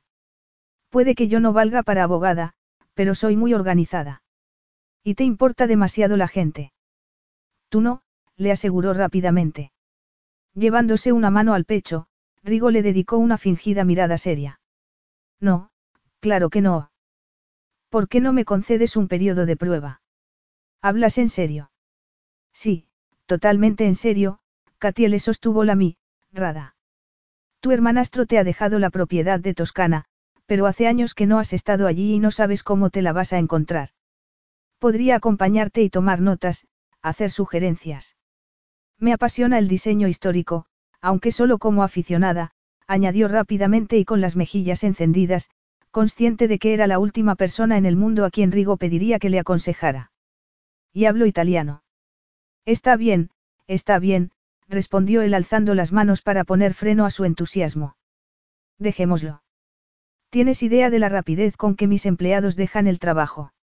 No, pero puedo imaginarlo. Quizá también necesitarás un jefe de personal. Estás tratando de crear un nuevo puesto de trabajo para ti, Katie. No, simplemente identificando un problema, argumentó Katie. Los dos podríamos beneficiarnos, yo necesito un cambio y tú necesitas ayuda. Ayuda. ¿En serio crees que nada más venir aquí estás preparada para trabajar a mi lado y comprender mi negocio? No, me parece que no. No, Claro que no. Pero es un nuevo proyecto para los dos. Toscana no es un proyecto, la interrumpió Rigo. El Palazzo Farnese representa el pasado y, aunque significaba mucho para mí, ahora mi intención es venderlo. Tengo muy malos recuerdos. Y buenos también. Déjalo, le advirtió él. No me conoces lo suficiente. Katia hizo acopio de valor. Pero vas a verlo antes de venderlo, no. Eso es lo que he dicho. Bien. En ese caso, puede que tengas que hacer obra en el palazzo antes de venderlo. Deberías tomarte tiempo suficiente. Debería. La mirada de él se tornó fría. ¿Desde cuándo eres una experta? No lo era, pero sabía una cosa, Rigo no debía tratar ese asunto con la frialdad con la que hacía sus negocios, de ser así, se arrepentiría toda la vida. Te aseguro que no interferiría. Iría para tomar notas y actuar como intermediaria. Incluso podría ayudarte a contratar a los profesionales necesarios para realizar el trabajo de restauración. Tú no dispondrás de tiempo para eso. Pareces saber muchas cosas sobre mí, Katie. Sé que no tienes secretaria en estos momentos. Se puso muy tensa cuando Rigo guardó silencio. Dime, podrías empezar el trabajo inmediatamente, sin dar tiempo a los de tu bufete para que busquen a alguien que te reemplace. Ya he llamado al bufete y les he dicho que quizá no volviera. Rigo pareció debatirse sobre qué decisión tomar, entre tanto, ella se dio cuenta de que tenía las manos cerradas en dos puños y, lentamente, las abrió. ¿Cómo se le había ocurrido semejante locura? Nunca en la vida había conocido a nadie como Rigo Ruggiero, se recordó a sí misma. Él continuaba pensativo. Debía interpretarlo como un, es posible, y, tras haber dado el primer paso, el segundo le resultó mucho más fácil. Pero trabajaría para ti con una condición. Ahora pones condiciones. La mirada de Rigo disminuyó sus esperanzas de salir airosa, pero aquella era una gran oportunidad para rehacer su vida. Sí, era una chica provinciana con cicatrices exteriores e interiores, sin embargo, ocultarse en la sombra sería como volver a esconderse en aquel lugar oscuro que había habitado tras el incendio. Continúa, dijo Rigo con impaciencia. Si pasamos un tiempo en Toscana. Aún no he dicho que puedas venir conmigo. Pero lo harás, dijo ella. Sigue. Necesitaré un sitio en el que estar. Claro, los dos lo necesitaremos. Sitios, separados, añadió Katie con el rostro violentamente enrojecido. Rigo lanzó una carcajada. Vaya. No te fiarías de ti misma si estuvieras a solas conmigo, señorita Modosa. Tras mirarla fijamente unos momentos, añadió, de acuerdo, ¿a qué estamos esperando? Agarra el bolso y vámonos. Katia no había imaginado que, para Rigo, un viaje a la Toscana incluyera un moderno avión privado que él mismo pilotó hasta el aeropuerto de Pisa. Al salir del aeropuerto, la condujo a una limusina. El chofer de Rigo hizo el resto mientras recorrían el maravilloso paisaje de la Toscana, entre tanto, ella no hacía más que pensar en dónde iban a pasar la noche. Había sido una locura sugerir aquello. La insignificante Katie Bannister de viaje con su extraordinariamente guapo jefe. Lo que le sorprendía aún más era que Rigo la hubiera contratado, temporalmente, por supuesto. Y ahora, la tenía obnubilada. Arriesgó una mirada hacia él en el momento en que el coche dobló una curva. Mira, Katie, ese palacio en lo alto de la colina es el Palazzo Farnese. Katie miró, pero lo que vio no se ajustaba al tono de voz empleado por Rigo. Un toro parecía haber corneado una de las torres y, a sus ojos, la herencia de Rigo parecía más un sapo gordo encima de una colina que un palacio de cuento de hadas. Es una joya, ¿verdad? Katia murmuró algo ininteligible. Cierto que la colina donde estaba el palacio era de un verde esplendoroso y, de haber estado en perfectas condiciones, el palacio habría parecido una joya. Dio rienda suelta a su imaginación, cosa que no le resultó difícil. En algunas partes con las que el paso del tiempo se había mostrado benigno, la antigua piedra tenía un brillo rosáceo bajo el sol de la tarde, y también había pequeñas casas blancas agrupadas junto a los desmoronados muros. Sí, se podía decir que era precioso si uno imaginaba cómo sería tras una seria restauración. Pero, ¿cómo reaccionaría Rigo cuando llegaran? El hogar de mi familia, anunció Rigo, su voz traicionando su entusiasmo. Hacía años que no venía. Al llegar a la propiedad, cruzaron la ornamentada entrada, algo maltrecha, pero quizá por eso con más encanto. Delante de ellos un bonito sendero alineado con cipreses. Bien, al menos los cipreses no necesitaban que se los podara, pensó mientras se fijaba en los abandonados jardines y pensando en el mucho trabajo que había que realizar en ellos. Mientras la limusina continuaba por el camino, notó que todo era grandioso, o que lo había sido. Es un lugar mágico, murmuró. Esperemos. Tuvieron que cruzar dos patios adoquinados hasta llegar a la entrada principal, que por suerte estaba intacta, y cuando pasaron por debajo de un arco de piedra, advirtió un escudo real esculpido en la piedra. El corazón le dio un vuelco al ver el mismo león grabado en el anillo del padre de Rigo. Ese sello real enfatizaba la distancia entre ambos. Rigo notó su interés y no le dio importancia. En Italia, Todos somos hijos de príncipes. Katie sonrió y lanzó una queda carcajada. Estaba allí porque había querido, no. Capítulo 12. Hacía muchos años había creído en los cuentos de hadas, pero eso había sido antes del incendio. Sabía que a Rigo solo le interesaba su capacidad organizativa al igual que sabía que aquel viaje iba a desilusionarle. Estaba corriendo el serio peligro de enamorarse de él, pensó cuando el chofer aminoró la velocidad. Un grupo de empleados uniformados les estaban esperando en lo alto de la escalinata. Parecían nerviosos y esperó que Rigo los tranquilizara. Era horrible. No podía soportar la idea de que Rigo sufriera una desilusión ni tampoco que decepcionara a los empleados. Aquella empresa iba a ser mucho más difícil de lo que había anticipado. Pero Rigo parecía haber superado la desilusión de que el palacio estuviera tan dañado. Por fin en casa, dijo él tomándole las manos. Rápidamente, se las soltó. Cuando salieron del coche, Katie vio alarmada la cantidad de ventanas que estaban rotas. Aún estaba calculando los daños cuando oyó a Rigo gruñir. Siguiendo la dirección de su mirada, también quiso lanzar un gruñido. Un grupo de vociferantes y extravagantes personas estaba saliendo por las puertas, abriéndose paso a empujones entre los empleados y cada una haciendo lo posible por ser la primera en saludar al hermano de Carlo. Debían ser sus amigos, pensó ella, ahora deseosas de centrar sus afectos en Rigo. Sujeta esto.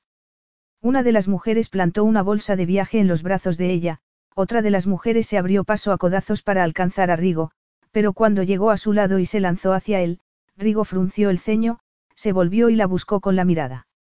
Deberías haberme esperado, le dijo Rigo alcanzándola inmediatamente. ¿De quién es eso que tienes en los brazos? Quitándole la bolsa, la tiró al suelo. Después, le rodeó los hombros con un brazo y la condujo hacia la escalinata. Se quedó a su lado mientras Rigo, desde lo alto de la escalinata, lanzó un ultimátum. Haría una declaración en público más adelante, por el momento, les pidió a todos que respetaran su intimidad y que se fueran a sus casas.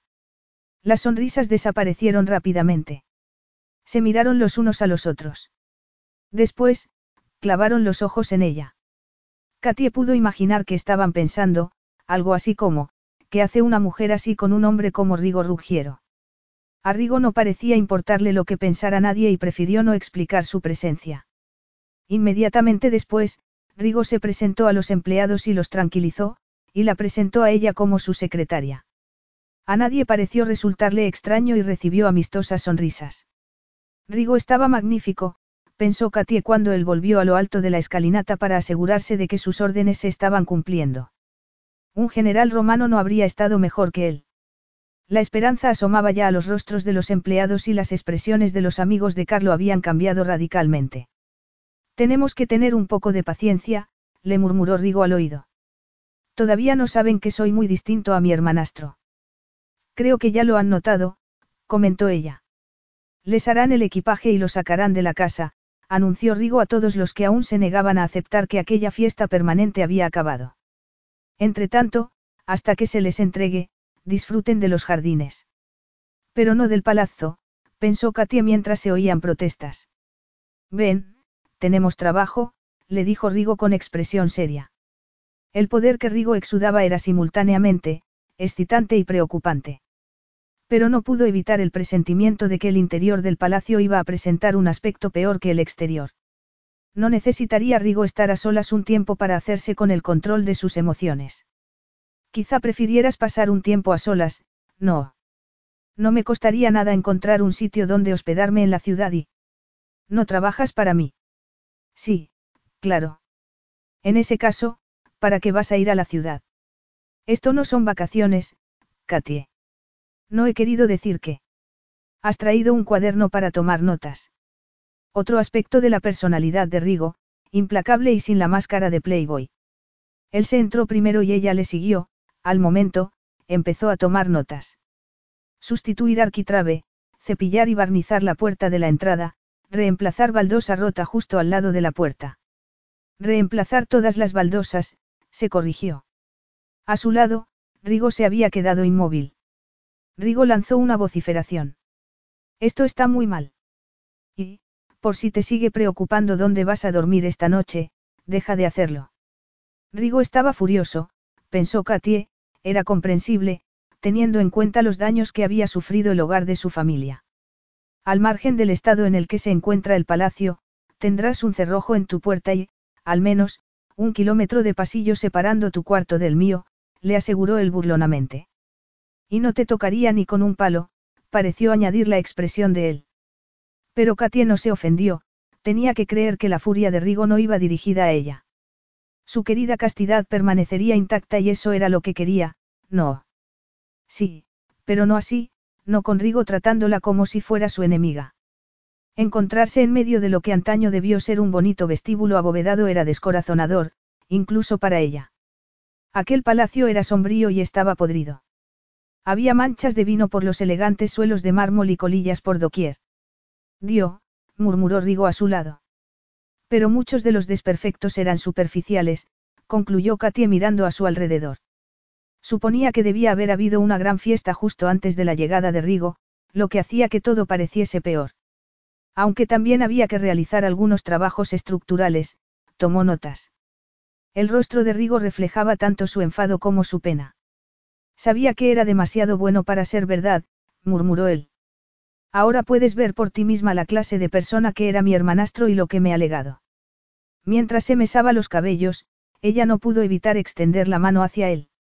Rigo, lo siento mucho. No necesito tu compasión, le espetó él. Vamos a volver a Roma. Voy a poner en venta el palazzo. Vas a abandonar ahora. Katie percibió la presencia de algunos empleados merodeando por los alrededores. Haré lo que me parezca. Rigo, Katie le dio alcance en la puerta, ¿no crees que deberías? ¿Qué? dijo el furioso. ¿Por qué no me dejas en paz? pero los murmullos de preocupación de los empleados aún resonaban en sus oídos. No, espera, Katie le agarró el brazo. Rigo miró fríamente aquella mano posada en su brazo. Despacio, ella la apartó. Vas a dejar que Carlo gane. Carlo ha ganado, golpeando la puerta con un puño, Rigo apoyó el rostro en el brazo e hizo un esfuerzo por controlar sus emociones. Al cabo de un prolongado momento, volvió a alzar el rostro. Reúne a los empleados, Rigo respiró profundamente antes de añadir, diles que se reúnan aquí, en el vestíbulo, conmigo dentro de un par de horas. Y, por favor, hazles saber que antes de que vuelva a Roma me haré cargo de sus necesidades. Pero, ¿quién se iba a hacer cargo de las necesidades de Rigo? se preguntó Katie. Ver su hogar paterno convertido en una ruina debía haberle destrozado el corazón. ¿A dónde vas a ir? Voy a buscar a mi chofer. Le voy a decir que descanse y coma algo antes de volver a Pisa. Para tomar el avión a Roma. Sí, distraídamente, Rigo se pasó una mano por el semblante. Como verás, no hay trabajo aquí para ti. Por favor, acepta mis disculpas. El chofer te llevará al aeropuerto para que allí tomes un avión de vuelta a tu casa. A su casa. Ahí salir y cerrar la puerta, un trozo de escayola de la pared cayó al suelo. Pero cuando ella se volvió y vio a un grupo de gente esperando a que les dijera algo, sintió algo que no pudo explicar. Era extraño, casi como un sexto sentido, pero se sintió como si acabara de llegar a su casa. Capítulo 13. Los empleados susurraban y lanzaban angustiadas miradas a Katie. Sintió lágrimas en los ojos al darse cuenta de que muchos iban armados con cepillos, cubos y fregonas. Cruzó el vestíbulo con intención de avisarles de la reunión, pero sus rostros preocupados dispararon algo dentro de ella. Tienen un cepillo para mí. Le dijo al ama de llaves. Ayudaré. No nos llevará mucho tiempo. No hubo necesidad de más palabras, no hubo tiempo para hablar desde ese momento. Un pequeño equipo, incluida Katie, dedicó sus esfuerzos a darle al viejo palazzo una segunda oportunidad. Carlos Ruggiero había destruido el palacio, pero todos sentían que aquello podía ser el punto de inflexión si trabajaban duro. Cuando el viejo vestíbulo olió a limpio, Katie preguntó discretamente si alguien sabía a dónde había ido Rigo. Después de hablar con el chofer, ha ido a la sala de gimnasia, le informó el ama de llaves. Había tomado la precaución de cerrarla con llave. Muy buena idea, contestó Katie, sonriendo. Evidentemente, la preocupación de Rigo por el chofer había retrasado su partida, así que debía aprovechar la oportunidad. No quería que esa gente se acercara a las piscinas, le confió el ama de llaves. Y el nuevo señor ha decidido bañarse hoy en la piscina cubierta. El nuevo señor. Katy recordó el escudo en el arco de piedra y el anillo. Aquí, Rigo no era el señor Ruggiero, el playboy de mala fama, sino alguien completamente distinto. El nuevo señor. Repitió Katy en tono interrogante. Sí, dijo el ama de llaves con orgullo. Príncipe Ruggiero. Príncipe Arrigo Ruggiero. Arrigo. Príncipe Arrigo. Ah, sí, claro, dijo Katie, fingiendo estar al tanto. Después de darles las gracias al ama de llaves y al resto de los empleados por la ayuda, se marchó y fue a buscarle. Quería saber si estaba bien. Quería hacerle saber que no estaba solo y que ella permanecería a su lado hasta poner solución a aquel desastre. Oculta en la oscuridad, Katy observaba mientras Rigo recorría a nado la longitud de la piscina. Rigo había dejado la ropa a un lado y no había encendido las luces, aunque el interior de la piscina estaba iluminado. El agua azul era el marco perfecto para la morena figura que se deslizaba por su superficie. Fascinada, observó la fuerza de aquel magnífico cuerpo. Un cuerpo completamente desnudo. Debía marcharse, pero no podía, no quería. Permaneció inmóvil, observando, hasta que Rigo llegó al extremo de la piscina. Ahora sí que debía marcharse. Pero el momento pasó y ella seguía sin moverse. Rigo salió de la piscina, el agua cayéndole por iodos los músculos de su cuerpo. Ella continuó pegada al suelo, mirándolo fijamente, viendo mucho más de lo que podría haber imaginado en ese cuerpo de hombre. Rigo desnudo era aún más perfecto que vestido, tan perfecto, que las cicatrices le picaron, recordándole que ella no lo era. Katie. La voz de él la rodeó. Se encogió mientras Rigo avanzaba hacia ella. Atrapada en la luminosidad de su mirada, le resultó imposible moverse. ¿Qué estás haciendo aquí? preguntó Rigo. Katie no sabía mentir. Mirándote, no se atrevió a mirarlo a los ojos, pero sintió la invasión de la energía sexual de Rigo. No tenía miedo, pero, no debería Rigo taparse con algo. Era posible semejante falta de inhibición. Para él todo era posible, pero no para ella, le recordaron las cicatrices de su espalda. Perdona, dijo Rigo en tono burlón al detenerse delante de ella. De haber sabido que iba a tener visita, me habría puesto un bañador. Siento haberte molestado, estaba preocupada por ti, confesó Katie con toda honestidad. ¿Preocupada por mí? Preguntó Rigo con humor y sorpresa. Katie sintió un intenso calor dentro de sí. ¿Por qué no se alejaba Rigo? ¿Por qué no se alejaba ella? ¿Por qué los huesos se le habían derretido? Por fin, Rigo se acercó a una silla en la que había dejado su toalla y la agarró, pero solo la utilizó para secarse el rostro y continuó con el cuerpo desnudo y a plena vista. Después de secarse el rostro, Rigo se pasó la toalla por el cabello con movimientos enérgicos. Tardó una eternidad en atarse la toalla a la cintura y cubrirse. Al parecer, me has estado observando durante bastante tiempo. ¿Has aprendido algo que no supieras? Preguntó él. La mirada de Rigo era desafiante. De repente, fue consciente de que Rigo era bastante mayor y mucho más sofisticado que ella, y con mucha más experiencia. Por el contrario, ella no sabía cómo comportarse en semejantes circunstancias. Nadas muy bien. Rigo lanzó una carcajada, pero sus ojos permanecieron duros y vigilantes. Hacía muy poco que había presenciado el destrozo sufrido en su hogar familiar, se recordó ella, y había estado nadando para soltar adrenalina.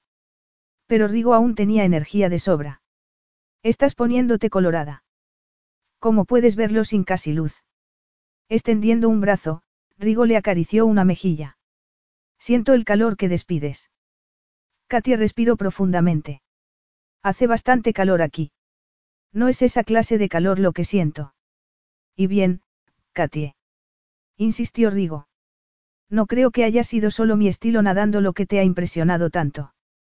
Con los labios sellados, Katie sacudió la cabeza. Se sentía arrinconada por un poderoso depredador, un depredador al que ella misma había ido a buscar, y ahora como recompensa, se encontraba atrapada en una red de excitación sexual mientras esperaba a ver qué ocurría. La oscuridad ocultaba sus defectos, era una fantasía en la que quería perderse y no pudo evitar inclinarse hacia él. Cuidado, murmuró Rigo al tiempo que le ponía las manos en los brazos, pero solo para sujetarla. Estás muy cerca del borde de la piscina. Seguía tratándola como a una niña. ¿Por qué no podía verla de otro modo?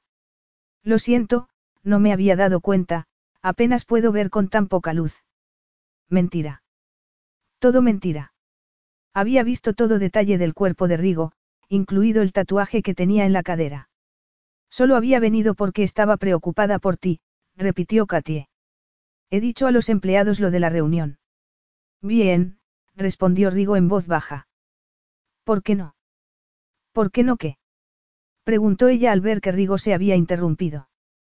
¿Por qué no me dices el verdadero motivo por el que has venido?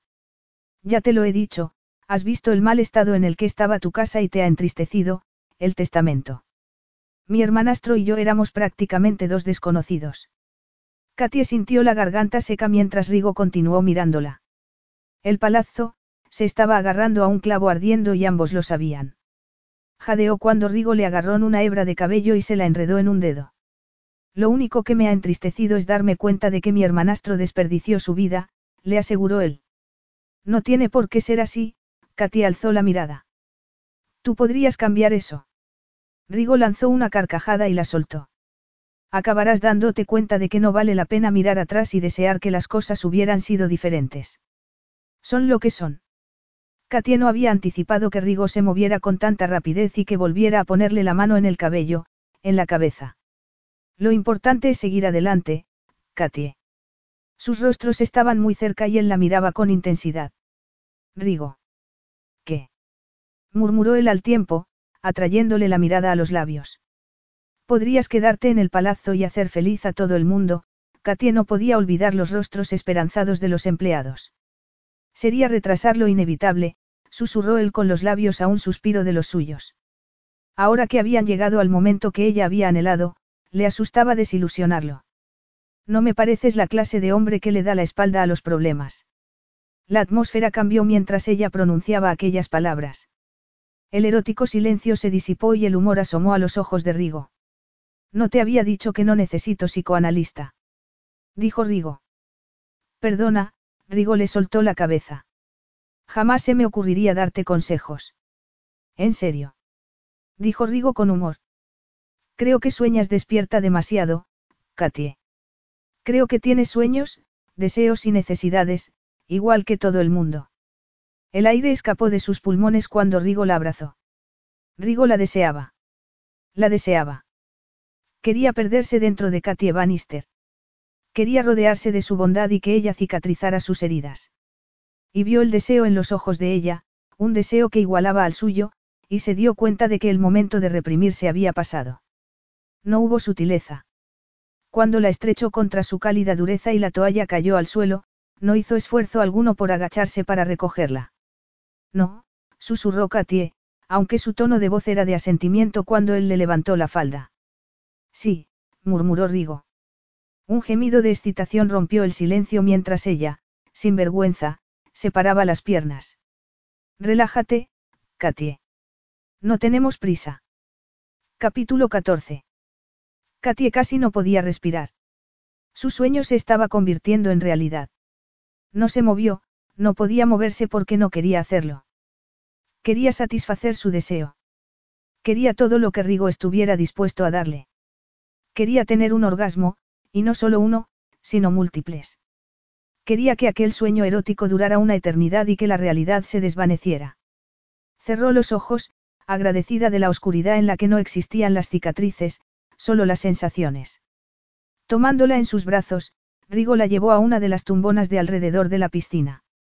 Katie parpadeó cuando él encendió una lámpara al lado de una silla. Quiero verte alcanzar el clímax. No, no estaba preparada para eso. Sí. Katie sintió vergüenza mientras él le pegaba la espalda a los cojines de la tumbona. Relájate, dijo Rigo. Katie había salido del sueño y volvía a la realidad. Aquello era una vergüenza, estaba mal. Se arrepentiría al día siguiente. Mientras pensaba eso, Rigo había vuelto a subirle la falda hasta la cintura, le había quitado las bragas y le había alzado las piernas hasta colocárselas sobre los hombros. Estaba completamente expuesta. El aire fresco le acarició sus partes más calientes mientras Rigo le ponía las manos bajo las nalgas. Unos momentos después, la lengua, los labios y los dedos de Rigo la encontraron, su barba incipiente le raspó el interior de los muslos, el placer y el dolor se mezclaron. Se estrelló contra un muro de placer y ese muro se derrumbó, y se vio inmersa en el mundo de los sentidos que la realidad no podía penetrar. Se vio presa de los espasmos. Rigo la sujetó. Gritó con abandono cuando él la lanzó por el abismo y, mientras ella gemía de satisfacción, Rigo la mantuvo a salvo en sus brazos hasta que la última oleada de sensaciones se disipó. Tras algunos gemidos más, Katie guardó silencio. Se encontraba agotada, exhausta, saciada. Y entonces vio el fuego en los ojos de Rigo, que ni estaba agotado, ni exhausto, ni satisfecho. Katie se apartó de él bruscamente, presa del pánico. Rigo no intentó impedirle que se incorporara. Lo siento. ¿Y yo? ¿De qué te avergüenzas, Katie? De nada. Lo siento, no sé en qué estaba pensando. Que los dos somos adultos y hemos hecho lo que hemos querido. Sugirió Rigo con una voz tranquila que traicionaba su expresión. ¿Y quién podía culparle? pensó Katie. Había disfrutado y ahora, saciada, cortaba.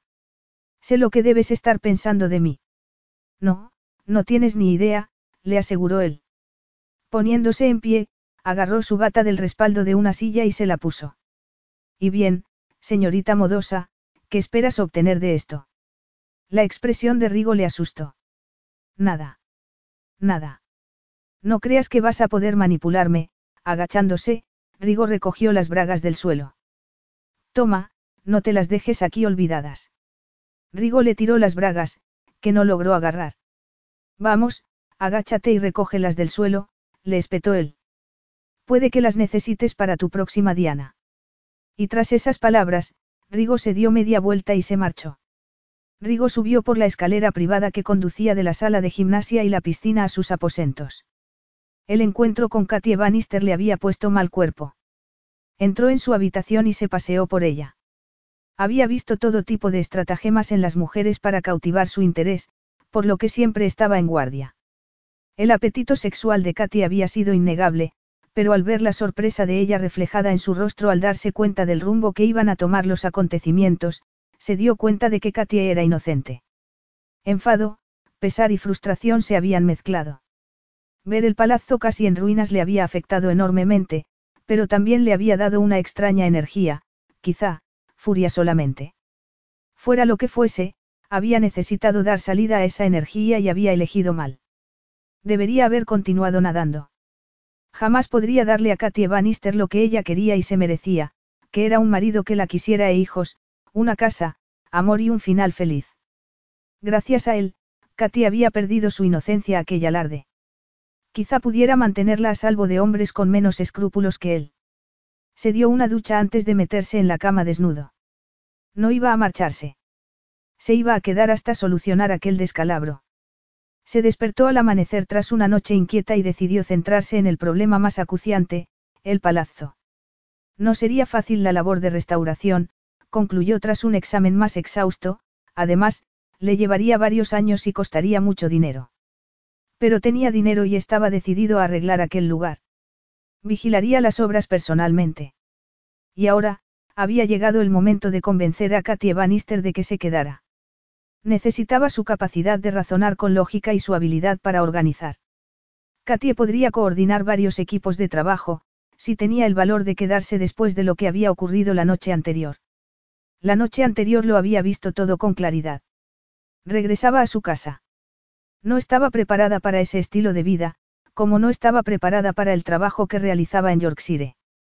El incidente con Rigo había resultado ser la peor humillación de su vida. Pero el mejor sexo. Mucho mejor de lo que nunca habría podido imaginar, pero profundamente humillante. Jamás se sobrepondría. En cuanto a Rigo, no quería ni imaginar lo que debía pensar de ella. Sin embargo, cuando bajó a desayunar y vio la oleada de optimismo que se había apoderado de los empleados, dejó sus problemas a un lado. Tiene que quedarse, protestó el ama de llaves. Hoy hace un día precioso y hemos limpiado la piscina al aire libre para que usted pueda darse un baño. Piel desnuda. Cicatrices. Más humillación. Pero yo no.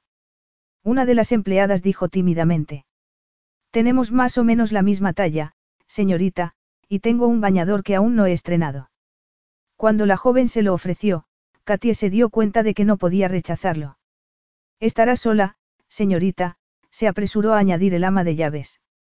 Yo misma me aseguraré de que nadie se acerque a la piscina. Es usted muy amable.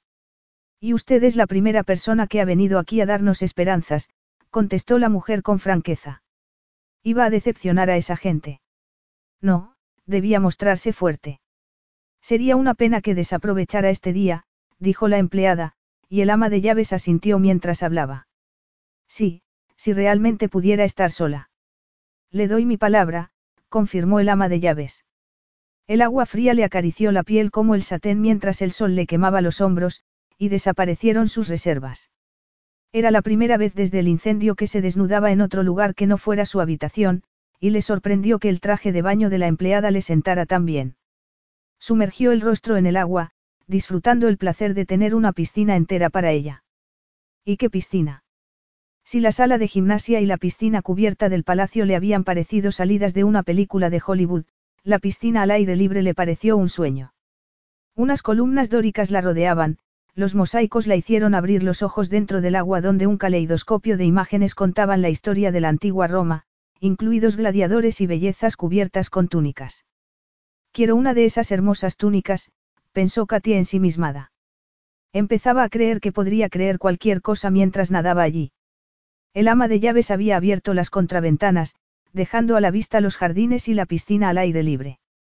Atraído por la luz del sol aquel día, se acercó a la ventana después de la ducha y se asomó. Inmediatamente, clavó los ojos en la piscina, donde una persona se disponía a tirarse. Katie. Ya había estado dentro del agua y tenía el cabello hacia atrás. La piel color miel brillaba como una perfecta escultura bajo el sol.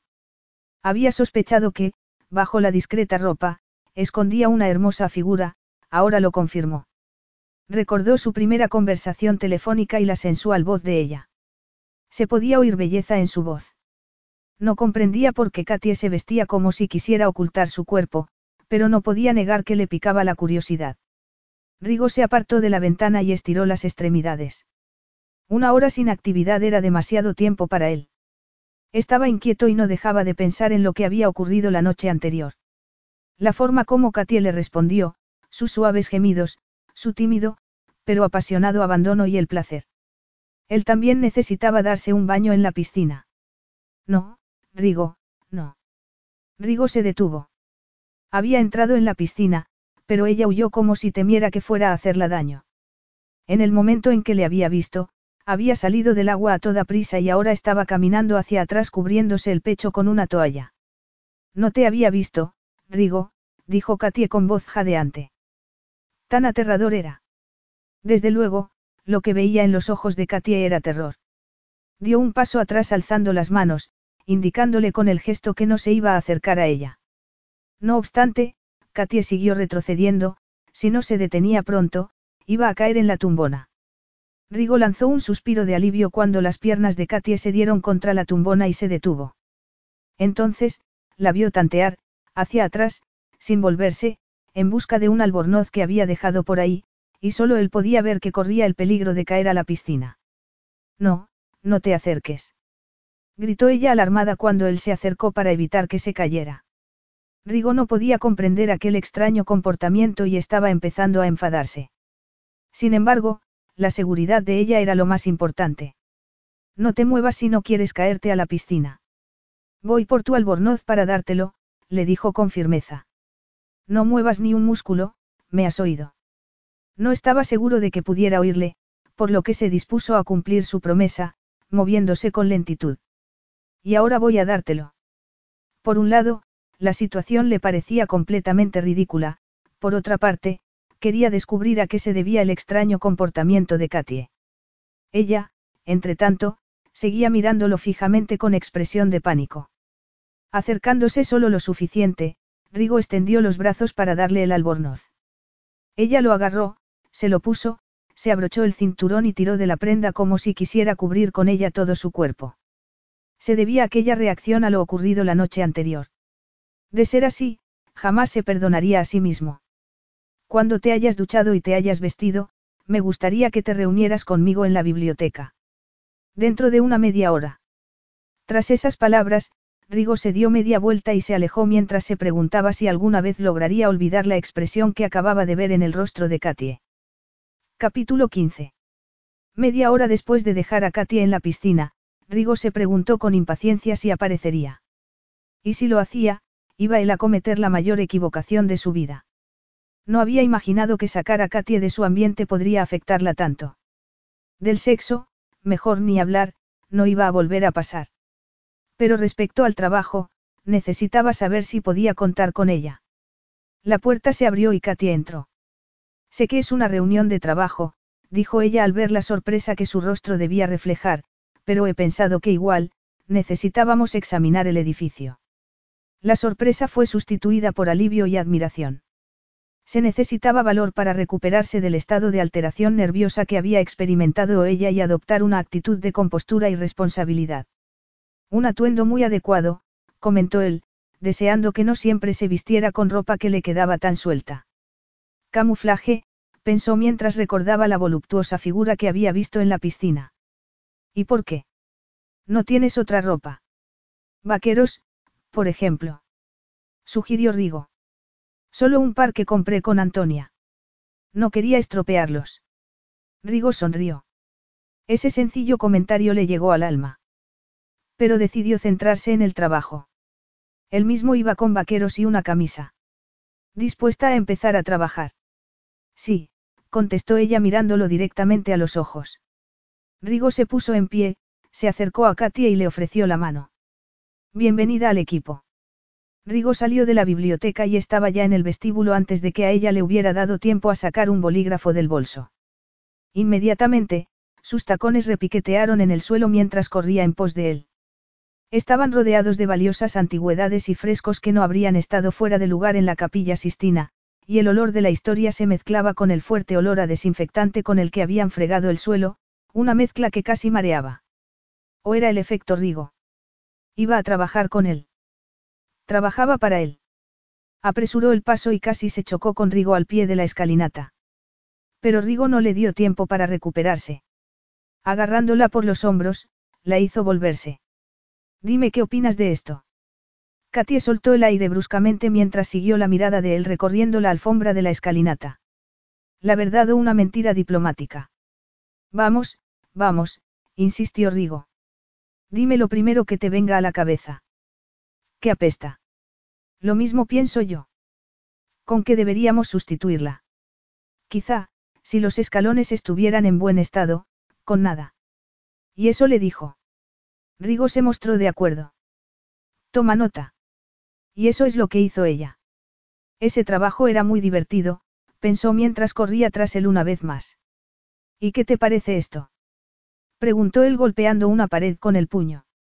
Que han recubierto de escayola una pared de piedra y que quizás sería mejor dejar la piedra a la vista, sus ojos se encontraron brevemente. Imágenes de otras cosas, más interesantes, la hicieron ruborizarse. Exacto, respondió Rigo antes de echarse a caminar de nuevo. Esto también es nuevo, comentó Rigo con desdén al tiempo que pasaba una mano por una horrorosa cortina. Katia anotó sustituirla por otra. Esto es horroroso, comentó Rigo señalando un mural de mala calidad. Lo tapamos con un chorro de arena. Rigo casi sonrió. Tendremos que contratar a un arquitecto histórico para que nos aconseje respecto a la restauración, dijo él sin dejar de caminar. Toma nota. El tono de voz de Rigo hizo que su entusiasmo disminuyera. Quería hacer algo más que tomar notas. Quería que se la escuchara por lo menos. Aquello empezaba a parecer una dictadura en vez de un equipo. Esto parece más un casino que un edificio de valor histórico, comentó Rigo tras abrir una puerta y cerrarla de un portazo. Toma nota. Toma nota tú, Katy alargó la mano y le ofreció el cuaderno. Parece saber lo que quieres, pues escríbelo tú. Katia nunca había tenido una rabieta. Rigo se detuvo y la miró. Continuó mirándola. No aceptó el cuaderno ni el bolígrafo que ella le ofrecía. ¿Qué te parece esta habitación? Preguntó Rigo suavizando la voz. Katia apretó los dientes. Me parece más un casino que un lugar de valor histórico. Rigo contuvo una sonrisa. Ella quiso abrazarlo. Reanudaron el camino. Antiguamente, este suelo era de pizarra, observó él, más relajado. La tensión se disipó y, a pesar de sus reservas, ella también se relajó. Al salir a otro pasillo poco iluminado, Katie miró al suelo, antaño lujosamente alfombrado. Creo que deberíamos añadir a la lista un pulidor. Estoy de acuerdo, le murmuró Rigo al oído. El humor en sus ojos causó estragos en la compostura de ella. Rigo continuó caminando y añadió. No me sorprendería descubrir un club nocturno aquí abajo. ¿Podría ser esto? Comentó Katy asomándose a un apestoso antro. A juzgar por la cantidad de ceniceros, colillas y bebidas, debía tratarse de la estancia que los amigos de Carlo habían elegido para esperar la llegada de Rigo. Me pondré a limpiar esto tan pronto como. A limpiar. Rigo se volvió hacia ella. Eso no es cosa tuya, Katie. Volvió a enfurecer, para ello, Solo le hacía falta recordar la tarde anterior, cuando estuvo limpiando con el resto de los empleados. Puede que no sea tan elegante y rica como tú, pero si hay algo que sé hacer es limpiar y ordenar. ¿Quién crees que limpió el vestíbulo? Y a propósito, tienes unos empleados extraordinarios, aunque no creo que lo hayas notado. Le sorprendió que Rigo no respondiera a su ataque verbal más que con una mirada burlona. Para que lo sepas, mis extraordinarios empleados me han dicho ya lo que hiciste ayer. Otra chispa de humor en los ojos intensamente verdes de Rigo. Se miraron en silencio, fijamente, con mutua comprensión del cambio de situación. Ya no eran Rigo Ruggiero, el famoso Playboy, y la corriente y vulgar Katie Bannister, sino un hombre y una mujer con un mismo objetivo. Pero no te ilusiones demasiado, se advirtió Katy a sí misma rompiendo el contacto visual. La gente no cambia de un día para otro. Algo que se podía aplicar a los dos, concedió ella cuando Rigo continuó la inspección. Esta habitación tiene que hacerse entera. Y tras esas palabras, el hechizo del que se habían visto presos se rompió.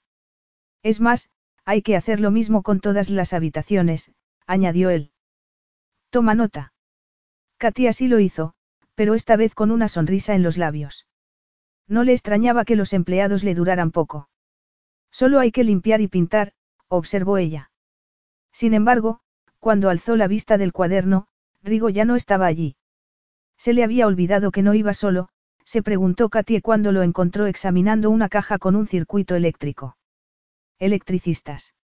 Sí, confirmó. Lo primero es la seguridad, después, el resto.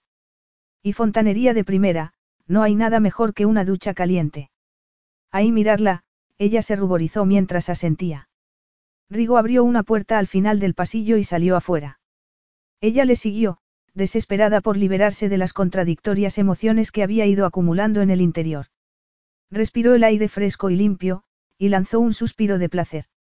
Rigo se volvió para mirarla. ¿Te gusta este trabajo? Le preguntó él. Solo voy a estar aquí hasta que encuentres a alguien que me sustituya, al fin y al cabo, Estoy en periodo de prueba, respondió Katie. O hasta que te despida. Volvieron a mirarse durante un prolongado momento. Aunque estuviera loca por él, no se hacía ilusiones. Rigo necesitaba a alguien con capacidad de organización y por eso la había contratado, no por lo que a ella le gustaría. ¿Seguimos? Preguntó Rigo. Sí, claro. Por supuesto, sabes que si tu trabajo es satisfactorio el puesto será permanente, no. En caso de que yo lo acepte, Katie volvió el rostro para que Rigo no viera desilusión reflejada en él. Sus sueños iban mucho más allá que ser su secretaria. Pasaron el resto de la mañana examinando el edificio y decidiendo el plan de acción inicial. Almorzaron con los empleados, todos ellos ansiosos por ponerse a trabajar. Pero tenme al corriente de todo, le recordó Rigo, dejándola a cargo de la tarea. No quiero más sorpresas. Katia no lo dudaba. Capítulo 16. El rostro le ardió al ver las miradas que los empleados se intercambiaron. Rigo había vuelto a la cocina para decirle que habían llegado dos equipos de trabajo y que requería su presencia inmediatamente. Para tomar notas.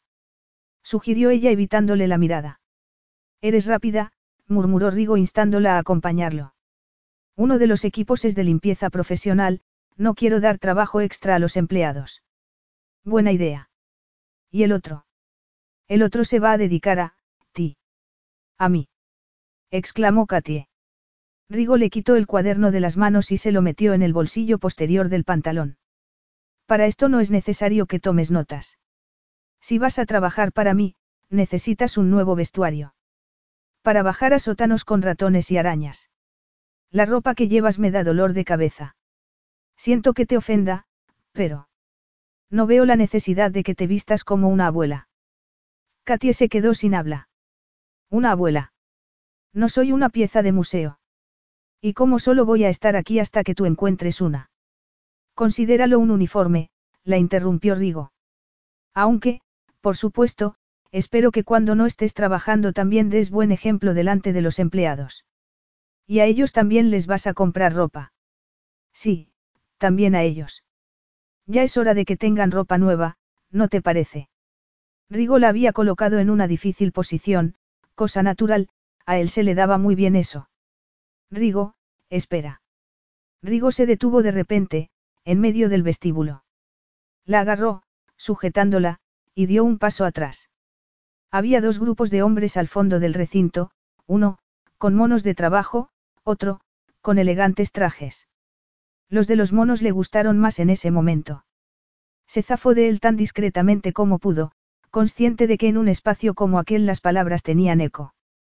Igual que la química sexual entre dos personas. Aunque trabajara para ti permanentemente, a pesar de no ser el caso, tengo un traje perfectamente adecuado, le informó a en un frío susurro. Esa cosa marrón con la que vas. Tíralo. Es más, si lo veo por ahí, yo mismo lo tiraré. Por suerte, ya lo he metido en la maleta. Así que has decidido marcharte. Estaba lista para marcharme ayer por la tarde, admitió ella. Le pregunté a tu chofer si podía llevarme hoy al aeropuerto. En ese caso, tienes suerte de que yo también hablara con él. Y la próxima vez, haz el favor de hablar conmigo antes de darle órdenes a uno de mis empleados. Y ahora, pongámonos en marcha. No podemos tener a esta gente esperando. No conozco a ninguna mujer dispuesta a dejar pasar la oportunidad de que diseñadores que yo he elegido la ayuden con su vestuario. Una amante, quizás. Que no se te suba a la cabeza. Eso le dolió. Me limito a hacer contigo lo mismo que hago con todos los que trabajan para mí. Y no consigues que te duren. Le quedaba la alternativa de pedir un taxi, pensó Katia mientras la expresión de Rigo se endurecía. Solo se van los que no quiero que sigan. Así que tengo que ganarme el honor de trabajar para ti. Tienes un empleo por el que se te paga. Es lo razonable, no. Con el equipo adecuado, puedo transformar el envenenado cáliz de Carlo y transformarlo en algo maravilloso, y eso es todo lo que tengo que decir en este momento. ¿Te refieres a algo más que a restaurar el palazzo? Cuando lo tenga claro, te lo explicaré. O sea, que no te fías de mí, pero quieres que trabaje para ti, es eso. Es una cuestión de confidencialidad. Necesito más información. Cuando esté dispuesto a dártela, y tras esa contestación, los labios de él se curvaron en una peligrosa sonrisa. Requieres más tiempo para acostumbrarte al placer de trabajar para mí. Sabía manejarse con la arrogancia de Rigo y con su difícil personalidad, sin embargo, cuando él jugaba la carta del humor, estaba perdida. Seguiremos con esto en otro momento, Ahora será mejor que conozcas a los de tu equipo, añadió Rigo. Cuando termines, ven a verme para enseñarme la ropa que has elegido. Como mucho necesito un traje sencillo. Rigo encogió los hombros. Tú te lo pierdes. Y tras esas palabras, la dejó para discutir con el equipo de diseñadores a quienes algo, sencillo, debía parecerles una aberración. Katie se vio obligada a admitir que el gusto de los diseñadores no distaba mucho del suyo, solo en lo que a la cuestión monetaria se refería. Una vez que le aseguraron que tomarían las medidas de la ropa que ella tenía, se tranquilizó. Se decidieron por un traje, con pantalón y falda, y tres faldas más. Podían ofrecerla esa ropa de la que tenían en almacén, a lo que ella accedió inmediatamente, era más barato y, además, estaba deseando ver lo que los diseñadores tenían en mente. Tenía buen tipo, pensó Katie más tarde observándose en el espejo en la intimidad de su cuarto. Le sorprendió que hubieran encontrado ropa de su talla, pero claro, en Italia se llevaba tener pecho y generosas curvas. La elegante falda estrecha, azul marino, del traje y la chaqueta haciendo juego, de cintura entallada, la hacían parecer, en fin, si no deslumbrante, si presentable. Le hacía ilusión tener bonita ropa nueva y, en lo que a uniforme se refería, pensó burlonamente, aquel no estaba mal del todo. La habitación que el ama de llaves había elegido para ella también era preciosa. Había sobrevivido a los excesos del hermanastro de Rigo y era el dormitorio más bonito que había visto en su vida. Los tejidos de seda estaban gastados, al igual que la colcha, pero siempre le había gustado lo decadente y ese era un perfecto ejemplo. Si de ella dependiera, no cambiaría nada en esa habitación. Todo nuevo restaría encanto al palazzo. Los trabajos de restauración debían llevarse a cabo con suma sensibilidad, aunque no dudaba de que Rigo estuviera más preparado que ella para eso. Los medios de comunicación le consideraban un playboy, pero eso solo demostraba lo poco que lo conocían. Suspiró mientras paseaba la mirada por los jardines. Estaba enamorándose de él, a pesar de que gran parte de la personalidad de Rigo quedaba oculta bajo la máscara tras la que se escondía. Y se preguntó qué era lo que ocultaba y por qué. ¿Y cuáles eran esos planes? Había decidido no vender el palacio y restaurarlo, pero parecía haberla dado a entender que iba a utilizarlo para algo que no quería decirle. Llegaría a confiar en ella lo suficiente para contárselo. Y ella, estaría allí para cuando el momento llegara. Tendría que decírselo si quería que siguiera trabajando para él, reflexionó mientras se apartaba de la ventana. Ningún jefe podía ocultarle mucho a su secretaria. Era por eso por lo que Rigo había despedido a tantas. Rigo exigía lealtad ciega, siendo un hombre implacable que solo les decía lo que pensaba que debían saber. Lo soportaría ella. Se miró el reloj y se dio cuenta de que había llegado la hora de enseñarle a Rigo la ropa que había elegido. Alzó el pie y miró fijamente la exquisita suela color carmín de los zapatos de tacón. Nunca había tenido unos zapatos así. Katie Bannister, con zapatos de tacón y ropa de diseño, ¿quién lo habría imaginado? Katie Bannister, con el corazón queriéndosele salir del pecho porque iba a ver al hombre del que estaba enamorada, aunque Rigo jamás debía enterarse. Se la quedó mirando mientras se acercaba por el vestíbulo. Notó cómo se movían sus caderas al andar, como si acabara de descubrir su feminidad. A Katie le gustaba su traje nuevo. A él le encantaba ella con el traje. Sabía que a Katie le gustaba por la forma de moverse. Daba gusto verla erguida, con la cabeza alta, sin esconder nada. La deseaba. Katy aún no le había visto, por eso llamó a la puerta de la biblioteca, donde esperaba encontrarle. Al no obtener respuesta, se acercó a la entrada de la sala de gimnasia. Él se le acercó por la espalda, esperando sorprenderla, pero Katy se volvió de repente como si hubiera sentido su presencia. Estás preciosa, murmuró Rigo. La oyó toma, aire. La vio quedarse muy quieta. Realmente preciosa, añadió sin tocarla. Entonces, notó que Katy estaba temblando. ¿En serio te gusta? preguntó ella. Más de lo que puedes imaginar. Estaba harto de fingir, harto de la falta de confianza en sí misma de Katy. Quería ayudarla a recuperarla. Quería tenerla en su cama. Ella también lo deseaba, no podía estar más claro. Los ojos castaños de Katy habían oscurecido y sus labios se habían abierto, lanzándole un desafío que no podía ignorar. Katie Bannister estaba cambiando a una velocidad vertiginosa, y el deseo de aventura reflejado en sus ojos era el mismo que el suyo propio. Ahora que ya tienes el uniforme, será mejor que obedezcas las órdenes que te dé, bromeó él. Hasta que me despidas. Katie se negó a reconocer la broma. Formaré parte del equipo de trabajo, Rigo, pero me niego a ser una más de las muñequitas de usar y tirar que se visten para agradarte. ¿Es eso realmente lo que piensas de esto? Rigo pasó la mirada por el traje de ella. Y yo que creía que te gustaba. Y me gusta, admitió Katie con inocencia. Roma y la Toscana, le recordó él, tentándola, seguro de que era una oferta que Katie no podía rechazar. Me conformo con el periodo de prueba acordado por los dos, gracias. Necesito tu capacidad de organización. Me siento halagada, comentó ella secamente. Lo digo en serio. Eres tranquila, organizada, discreta, inteligente. ¿Quieres decir, sumisa? Lo interrumpió Katie. O simplemente insulsa. Insulsa quien ha dicho que inteligente signifique insulsa, había cambiado la definición de repente. Quiero que trabajes para mí. ¿En calidad de qué, Rigo? La perfecta empleada que siempre está en las sombras. ¿Es que quieres dirigir la orquesta? Preguntó él con exasperación al tiempo que plantaba los puños en la puerta, justo encima de la cabeza de Katie. Antes de aceptar, tengo que saber qué es lo que te propones hacer. Es razonable, no. Solo unos centímetros separaban sus labios y se vio tentado de aprovechar la oportunidad y contárselo todo. Pero aún no había desarrollado la idea del todo y no quería hablar y discutir de su club de chicos. Siempre había sido un asunto confidencial, y no por él, sino por los chicos. Además, sería injusto añadir esa carga al trabajo que ya tenía Katie. Todavía no puedo decírtelo.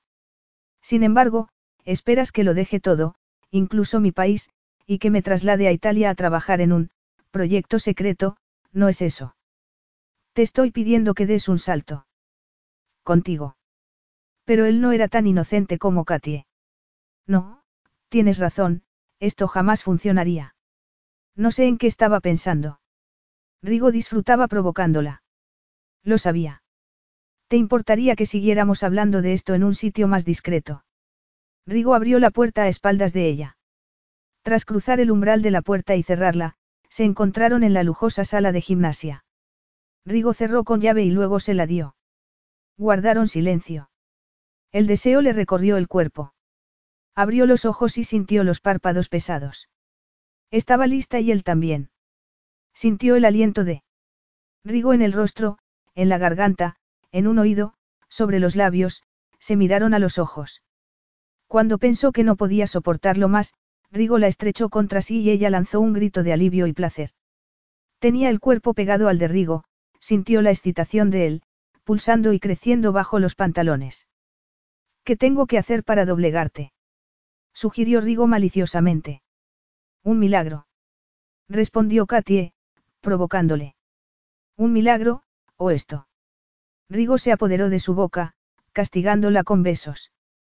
Mientras ella respondía, él le agarró las nalgas y la hizo recordar, había sido la noche anterior. ¿Cómo podía desearlo tanto? Aquello no era decente, iba a volverse loca. Por favor. Rigo alzó el rostro y la miró. Por favor, tócame. Estaba tan hinchada, tan excitada, enterró los dedos en los cabellos de Rigo, atrayéndole hacia sí, exigiendo más, exigiendo todo lo que él podía ofrecerle. Es esta forma de comportarse. Susurró Rigo con divertimento. Ahora, gritó Katie con frustración. No te burles de mí. Separando las piernas, lanzó la más clara de las invitaciones. Tenía que poseerle. Necesitaba tenerle dentro. Era un deseo primitivo que no podía resistir. Sus necesidades carnales negaron sus inhibiciones. Quería más contacto, más caricias, más placer. Dime qué es lo que quieres, le susurró Rigo. Dímelo. A ti, todo. Explícate, insistió él, conteniéndose. Quiero que vuelvas a tocarme, respondió Katie con voz clara. Quiero que me toques exactamente como lo hiciste ayer. Exactamente. Pero esta vez no quiero que te pares. Entonces, Rigo le desabrochó la falda y dejó que cayera al suelo, después, las bragas. Katie cerró los ojos al sentir el miembro entre las piernas, sus caricias indescriptibles.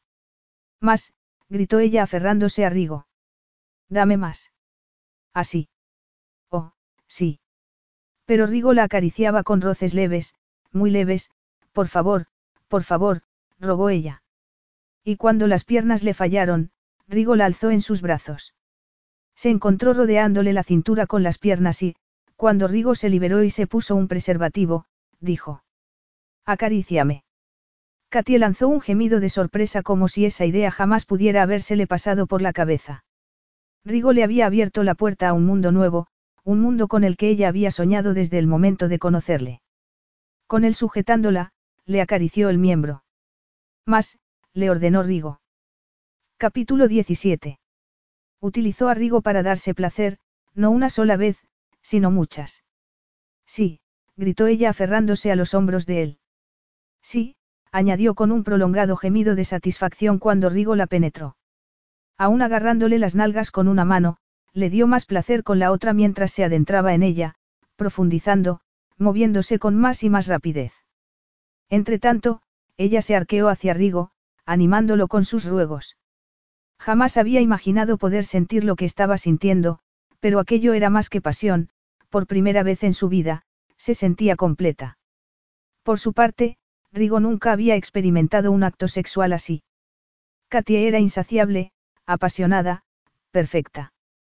Pero en lo que a él se refería, aquello era solo el aperitivo, quería el plato principal. Quería a Katia en su cama y pasarse la noche entera haciéndole el amor. Cuando salió de ella, había perdido la cuenta de las veces que Katia había alcanzado el clímax. Después de bajarla al suelo, la abrazó. El paso siguiente era la cama, pero Katia le dejó perplejo cuando, tras sugerírselo, se apañó de él. Otra vez no, Rigo sacudió la cabeza, negándose a creer que pudiera hacerle eso de nuevo. No puedo. ¿Por qué no puedes? Atrayéndola hacia sí, la besó apasionadamente, con ternura, pero ella no le respondió. No tenía sentido. Se enfadó. Katia lo quería para el acto sexual, para un placer momentáneo, pero cuando se trataba de algo más profundo, más significativo. Se sintió utilizado y también, asqueado. Al ver el cambio de expresión en su semblante, Katia extendió una mano hacia él. Rigo, por favor, tengo una razón de peso para. Para satisfacer tus deseos y se acabó. Rigo sacudió la cabeza con expresión de incredulidad. Era la segunda vez en la vida que se sentía así de traicionado, la segunda persona, después de su padre. Dame la llave. Katia se metió la mano en el bolsillo y se la dio. Tras abrir el cerrojo, Rigo salió de la sala de gimnasia sin volver la vista atrás. ¿Qué es esto?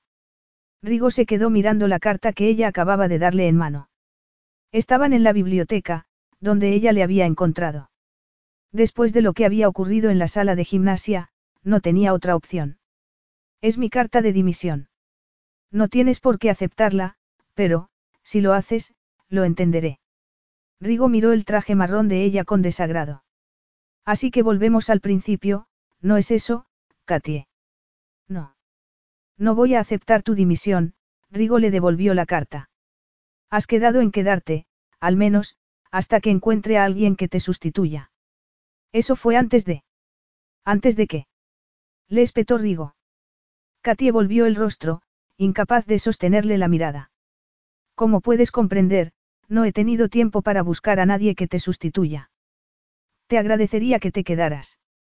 Se le notaba frío, distante y desdeñoso.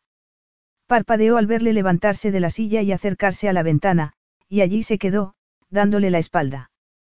Si no tuviera tanta prisa, Rigo no dejaba lugar a dudas de que se desharía de ella en cuanto pudiera. Podría dimitir. Aún tengo el billete de vuelta. Puedes hacer lo que te venga en gana, y, por lo que he podido observar, eso es lo que estás haciendo, los ojos de Rigo empequeñecieron al mirarla. Siento. Ni se te ocurra mencionar eso. No me lo estás poniendo fácil, Rigo. ¿Que no te lo estoy poniendo fácil? Preguntó él con incredulidad. Tú a mí tampoco. Y si lo que quieres es que todo sea fácil, será mejor que te marches ahora mismo. Y enfrentarse a la vida sin volver a ver a Rigo. ¿Existe alguna posibilidad de que sigamos trabajando juntos? Eso dímelo tú. Creo que sí, si nuestra relación fuera exclusivamente profesional. Deja que te diga que no existe la posibilidad de que sea de otra forma a partir de ahora. Hacía menos de una hora que había habido pasión en esos ojos. Ahora. Pero Katy accedió a quedarse. Eso sí me dices que implica el trabajo. Es muy amable de tu parte. Rigo, por favor, ya te he dicho que lo siento. Siempre pidiendo disculpas, quizá con demasiada frecuencia. Comprendo que estés enfadado conmigo. Tú no comprendes nada, le aseguró Rigo. Eres una niña. Katie suspiró. Jamás le había deseado tanto ni se sentía más lejos de él. Al menos, podrías decirme qué es lo que te propones hacer con el palazzo. ¿En serio crees que voy a confiar en ti después de lo que ha pasado entre los dos? Y no una sola vez, sino dos. La única forma de superar ese difícil momento en su relación era desafiar a Rigo como él la había desafiado a ella. Tú me retaste a que me arriesgara y me quedara, ahora te reto yo a ti. Arriesgate y confía en mí. Podía fiarse de esa mujer. Podía confiar en ella. ¿Qué era lo que el instinto le decía? Voy a esbozar los términos de tu contrato, dijo Rigo, así que si quieres tomar nota. Katie contuvo una sonrisa. Rigo le dictó una carta para enviársela a sus abogados pidiéndoles que preparasen un contrato para Katie Bannister. Antes de terminar, ella alzó la mirada. No voy a firmar nada hasta. Rigo lanzó una vociferación en italiano. Es que vas a poner objeciones a todo lo que yo diga. Quiero que envíes la carta escribiendo única y exclusivamente lo que yo te he dictado. Es que no tengo derecho a opinar respecto a mi contrato de empleo. Sí, Rigo estaba cansado. Puedes firmarlo o no, puedes volver a Yorkshire y buscarte otro trabajo, si eso es lo que quieres, aunque no lo creo, tengo razón. Katy apretó la mandíbula y le contestó de inmediato. Quiero una cláusula que establezca un límite de tiempo y un plazo de rescisión de contrato por ambas partes. Una salida rápida. Sugirió él fríamente. ¿Es eso lo que quieres, Katie? Por favor, no me rechaces de antemano, intenta comprender mi punto de vista. ¿Tu punto de vista? ¿Y qué quieres decir con eso de que no te rechace de antemano? Dios mío. Soy yo el que te está haciendo una oferta. Sin tener en cuenta mis sentimientos. Tienes demasiados sentimientos, gruñó Rigo, pero pronto se dio cuenta de que Katia estaba llorando, no me manipules de esa manera, sé muy bien el tipo de mujer que eres. El tipo de mujer que soy. Estalló ella. ¿Qué tipo de mujer soy, Rigo? Su tipo. Su mujer. La única mujer que realmente deseaba. Pero esa mujer aún no había acabado con él. Soy la dase de mujer que al verte desnudo en la piscina cometió el error de pensar que podría haber algo especial entre los dos, declaró ella casi furiosa. Y, de repente, se dio cuenta de lo que había dicho y se vino abajo. Oh, no, se me había olvidado. Katy alzó la mano como para silenciarle, aunque él no tenía intención de abrir la boca en ese momento. Se daba por satisfecho con dejarla que continuara aquel monólogo consigo misma y para ella misma. Soy la clase de mujer que ha hecho el amor con la espalda pegada a la pared y, al parecer, no ha sentido nada, no es eso. Soy un robot, un autómata, continuó ella alzando cada vez más la voz. Soy una frígida, asexual e insulsa solterona. Yo no diría frígida, la interrumpió él suavemente. Katy emitió un gruñido casi animal, dificultándole contener una sonrisa. Por fin, Katy decidió que así no iba a conseguir nada y, haciendo un ímprobo esfuerzo por calmarse, recuperó la compostura y sugirió. Podríamos sentarnos y hablar civilizadamente. Mejor centrarse en la negociación, pensó Rigo.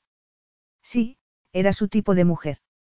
El tipo de mujer con quien le gustaba trabajar y cuya aportación sería sumamente positiva para la empresa, y mejor no pensar en otras cosas. Voy a contártelo todo, dijo Rigo, y consiguió la completa atención de ella, el club que dirijo. Un club. Lo interrumpió Katie volviendo al ataque. Yo no he dejado Inglaterra y he venido aquí para trabajar en un club, Rigo. Lo siento, pero no tiene sentido continuar esta conversación. Rigo la dio alcance en J.I. con acento y puerta, colocó una mano en la madera. Cállate y escúchame, clavó los ojos en los labios de Katie. ¿Y si no lo hago? Iba a besarla. Los ojos de Rigo despidieron chispas. Déjame, Rigo, Katie intentó girar el picaporte de la puerta.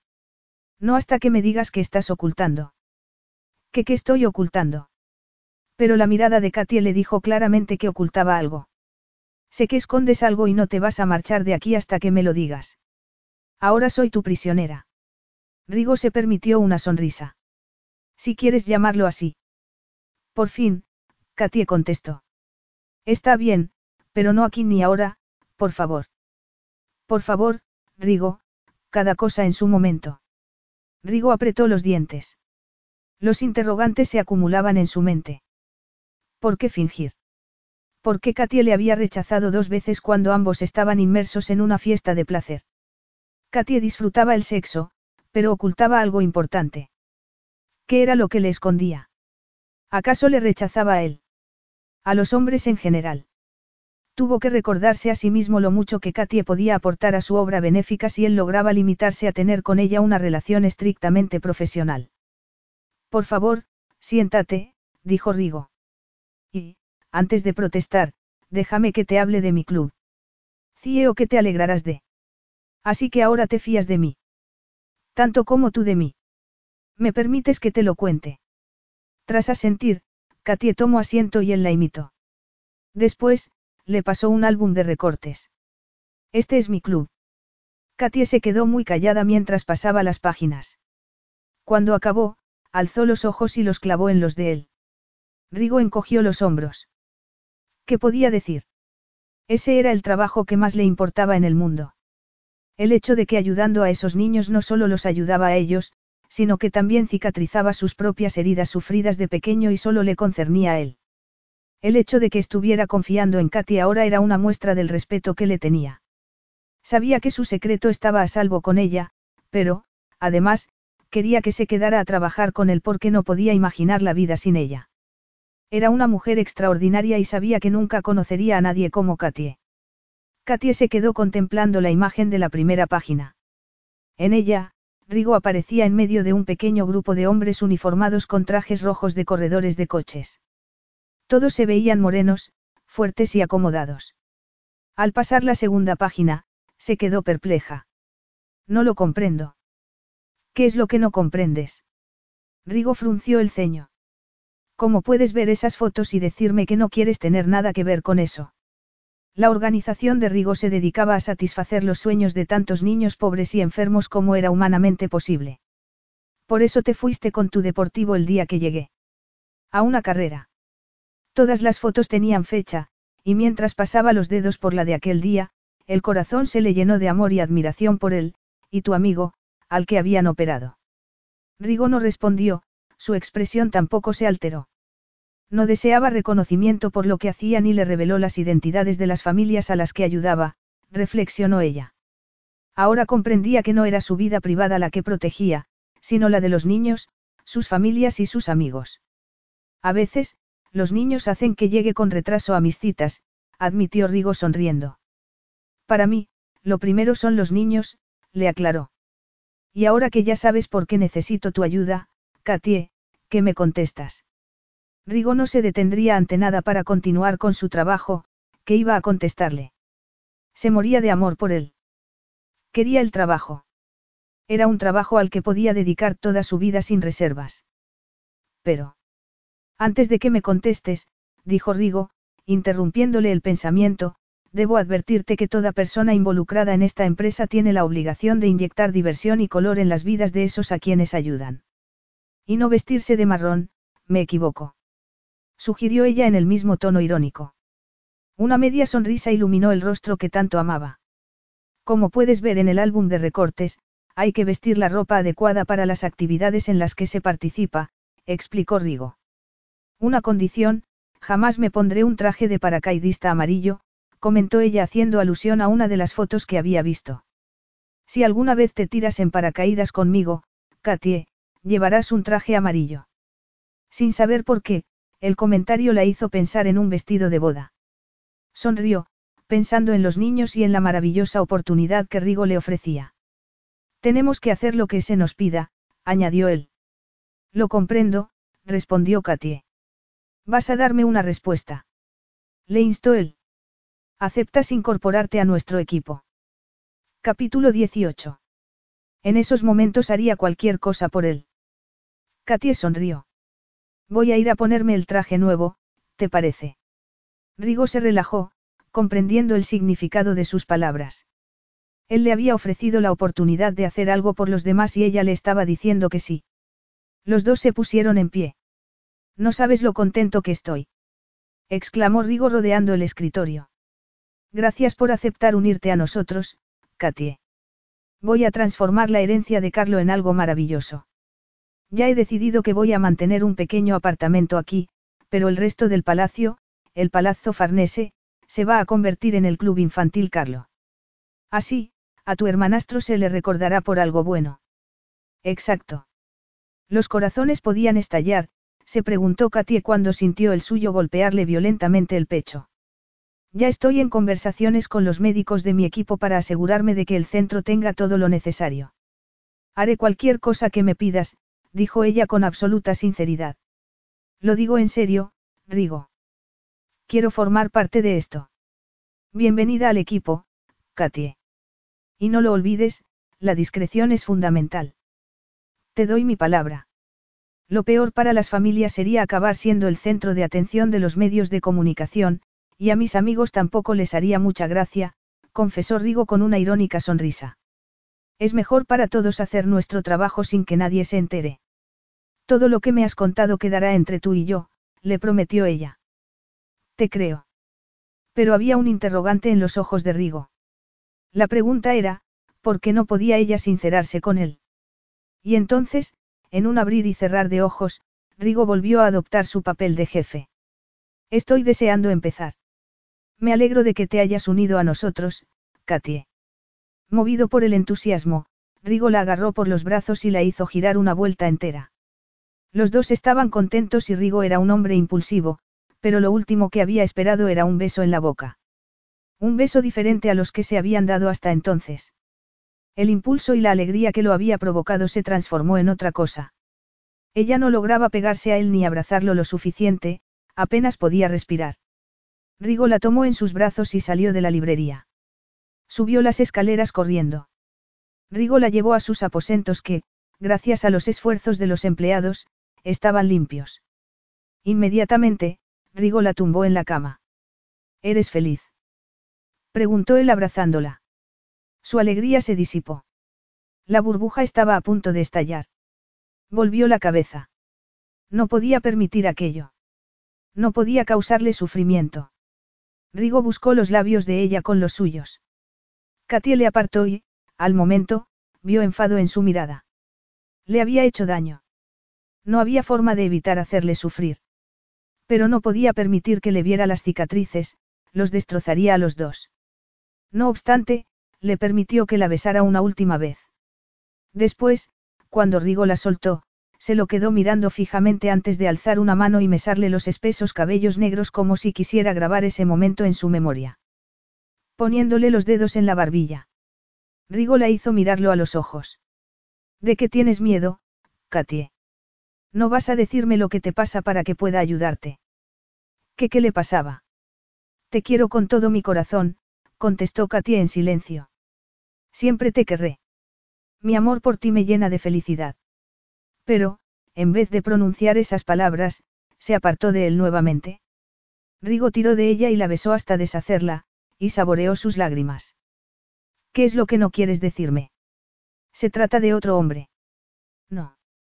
Katie, por favor, dime la verdad. No, Rigo, no se trata de ningún otro hombre. ¿Por qué debo creerte? Te lo juro, Rigo, eres el único, solo tú. Rigo, dejando caer los hombros, se cubrió el rostro con las manos. Tú eres mi vida, dijo Katie. Solo puedo pensar en ti, tanto despierta como dormida. En ese caso, no lo comprendo, dijo Rigo alzando la cabeza. ¿Qué es lo que se interpone entre los dos? Dímelo, Katie, tengo que saberlo. Quizá pueda ayudarte. Pero las cicatrices jamás desaparecerían. ¿Cómo podía hacerle soportar esa carga? Sacudiendo la cabeza, Katie se agarró las solapas de la blusa instintivamente, sin darse cuenta de lo significativo del gesto. Pero los ojos de Rigo lo percibieron. Oh, Katie, murmuró él agarrándole las manos y llevándoselas a los labios. Por fin, la soltó, se puso en pie y se quitó la ropa. Cuando estuvo completamente desnudo, se tumbó en la cama y la estrechó en sus brazos. ¿Por qué no me lo cuentas? Tan superficiales te parecen mis sentimientos hacia ti. Por fin, Katia empezó a comprender. A mis pechos no les pasa nada. ¿Qué es entonces? Preguntó Rigo muy quieto. Transcurrieron unos momentos y, por fin. Rigo la atrajo hacia sí. Tienes que decírmelo, Katie. No puedes vivir así. Rigo tenía razón. Sin él, la vida no era vida. Voy a quitarte la blusa, Rigo empezó a desabrochársela, se la quitó y volvió a abrazarla. La acarició y su expresión no cambió. Vamos, Cielo, confía en mí. Y, por fin, Katie se tumbó boca abajo con el rostro escondido en la almohada y las cicatrices de la espalda expuestas. Sintió una horrible vergüenza. Se sintió sucia y fea, repugnante, lo mismo que cuando salió del hospital y se miró al espejo. Cerró los ojos con fuerza mientras imaginaba a Rigo con expresión de espanto. ¿Y cómo no? Rigo solo tenía que comparar su perfección con los defectos de ella. Pero esperó en vano una exclamación de repulsa. Y entonces, increíblemente, sintió un beso en la espalda, más besos, y cuando Rigo acabó, le oyó susurrar. Dime, ¿en qué cambia esto lo que pueda sentir por ti? No es evidente. Murmuró Katie contra la almohada. Para mí, no. ¿Es esto lo que me ocultabas? Katie alzó la cabeza, volvió el rostro y lo miró. No puedo creerlo, dijo Rigo en voz baja. No puedo creer que me considerases tan superficial. No, para mí, tú eres perfecto, tan perfecto que, ¿cómo no vas a sentir asco? Lo único que ha podido causarme asco es que me rechazaras, pero, esto. Cuando estábamos en el restaurante de Gino, dijiste que habías estudiado canto, ópera, y la carta de presentación que tu empresa me envió sobre ti no decía nada de un incendio. No lo puse en el currículum, no me pareció relevante. Así que trataste de olvidar que te quemaste en un incendio que te causó graves heridas y que te quitó la voz, no. Y cada vez que hablabas o te desnudabas, lo recordabas. No fue tan grave. No. Viste frustrada la ilusión de ser cantante de ópera, eso es grave, Katie. ¿Y con quién contabas? Con nadie. exclamó Rigo al ver que ella guardaba silencio. Y desde entonces has estado ocultando tus verdaderos sentimientos. No podía dejar que vieras las cicatrices. Porque creías que me iban a espantar, ¿verdad? Porque creía que te iban a parecer repugnantes. Creía que, si las veías, lo que sentías por mí se iba a transformar en algo amargo y negativo. ¿Qué te parece que te diga que te amo? Tú. Ese, te amo, Katie. Siempre te amaré. No puedo imaginar la vida sin ti. Ahora, eres mi vida. Rigo le selló los labios con un beso profundo y tierno, y ella se sintió querida y supo que la pesadilla había terminado, no existía en la mente de Rigo. Rigo le hizo el amor durante toda la noche y, cuando se despertaron por la mañana abrazados, volvieron a hacer el amor. Despertarse y amar era un milagro con el que solo se había atrevido a soñar, pero la realidad era mucho mejor que los sueños. Te amo, Rigo, dijo Katy arrodillándose delante de él. Tú me has hecho fuerte. Rigo la hizo volver a tumbarse. No lo olvides, te adoro toda entera, no solo esta pierna, ni este dedo, ni este cuello, te amo a ti toda, Katie. Y se lo demostró haciéndola gritar de placer cuando volvió a poseerla, sus corazones unidos. Capítulo 19. El verano transcurrió en un frenesí de actividad. Cuando Katie quiso darse cuenta, era casi Navidad. La restauración del palazzo estaba en pleno camino de desarrollo y ella estaba completamente comprometida con el club infantil Carlo. Aquella mañana soleada de diciembre, se encontraba en la cocina del palacio ayudando a preparar un almuerzo especial en honor de Antonia, que iba a llegar de Roma en una de las frecuentes visitas que les hacía. Las dos se querían como hermanas. Hola, tesoro. A Katy el corazón le dio un vuelco de felicidad cuando, Dorrigo entró en la estancia. Jamás dejaría de entusiasmarse cada vez que le veía. Cuando llegó hasta ella, la hizo volverse de cara a los empleados y, apoyando la barbilla en su cabera, anunció.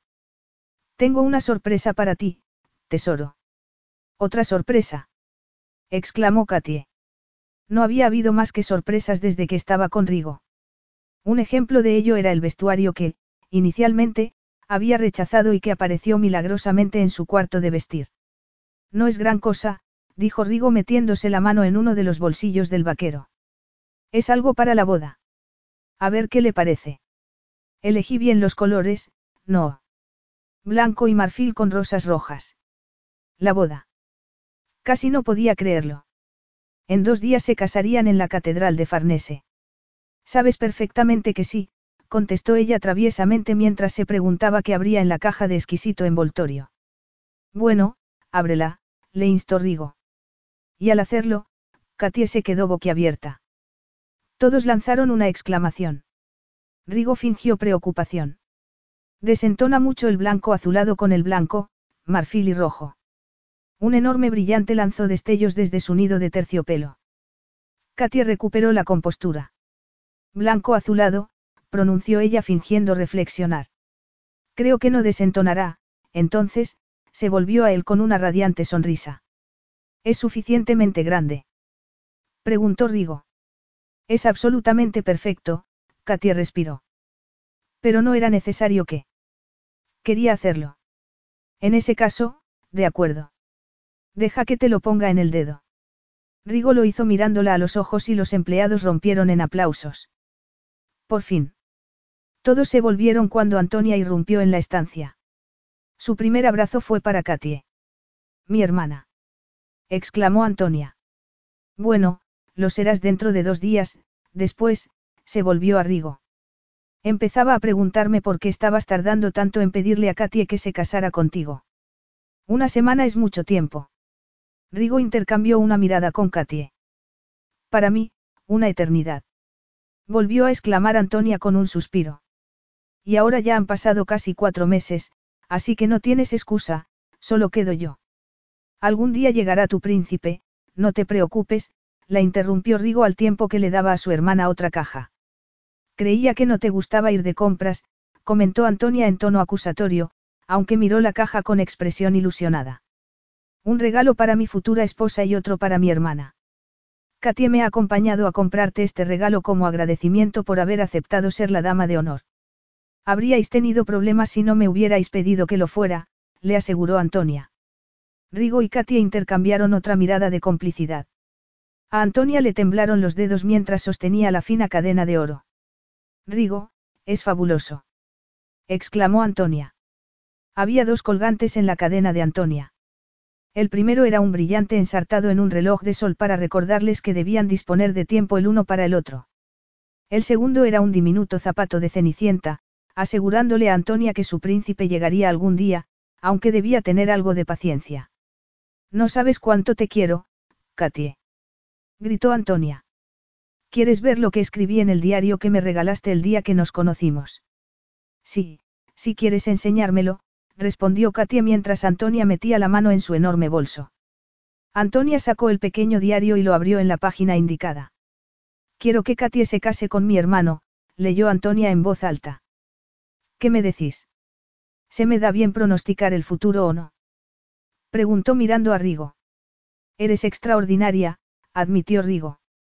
Y esta vez, estamos totalmente de acuerdo. Aunque la verdad es que me enamoré de Katy el día que oí su voz por teléfono, antes de que viniera a Italia.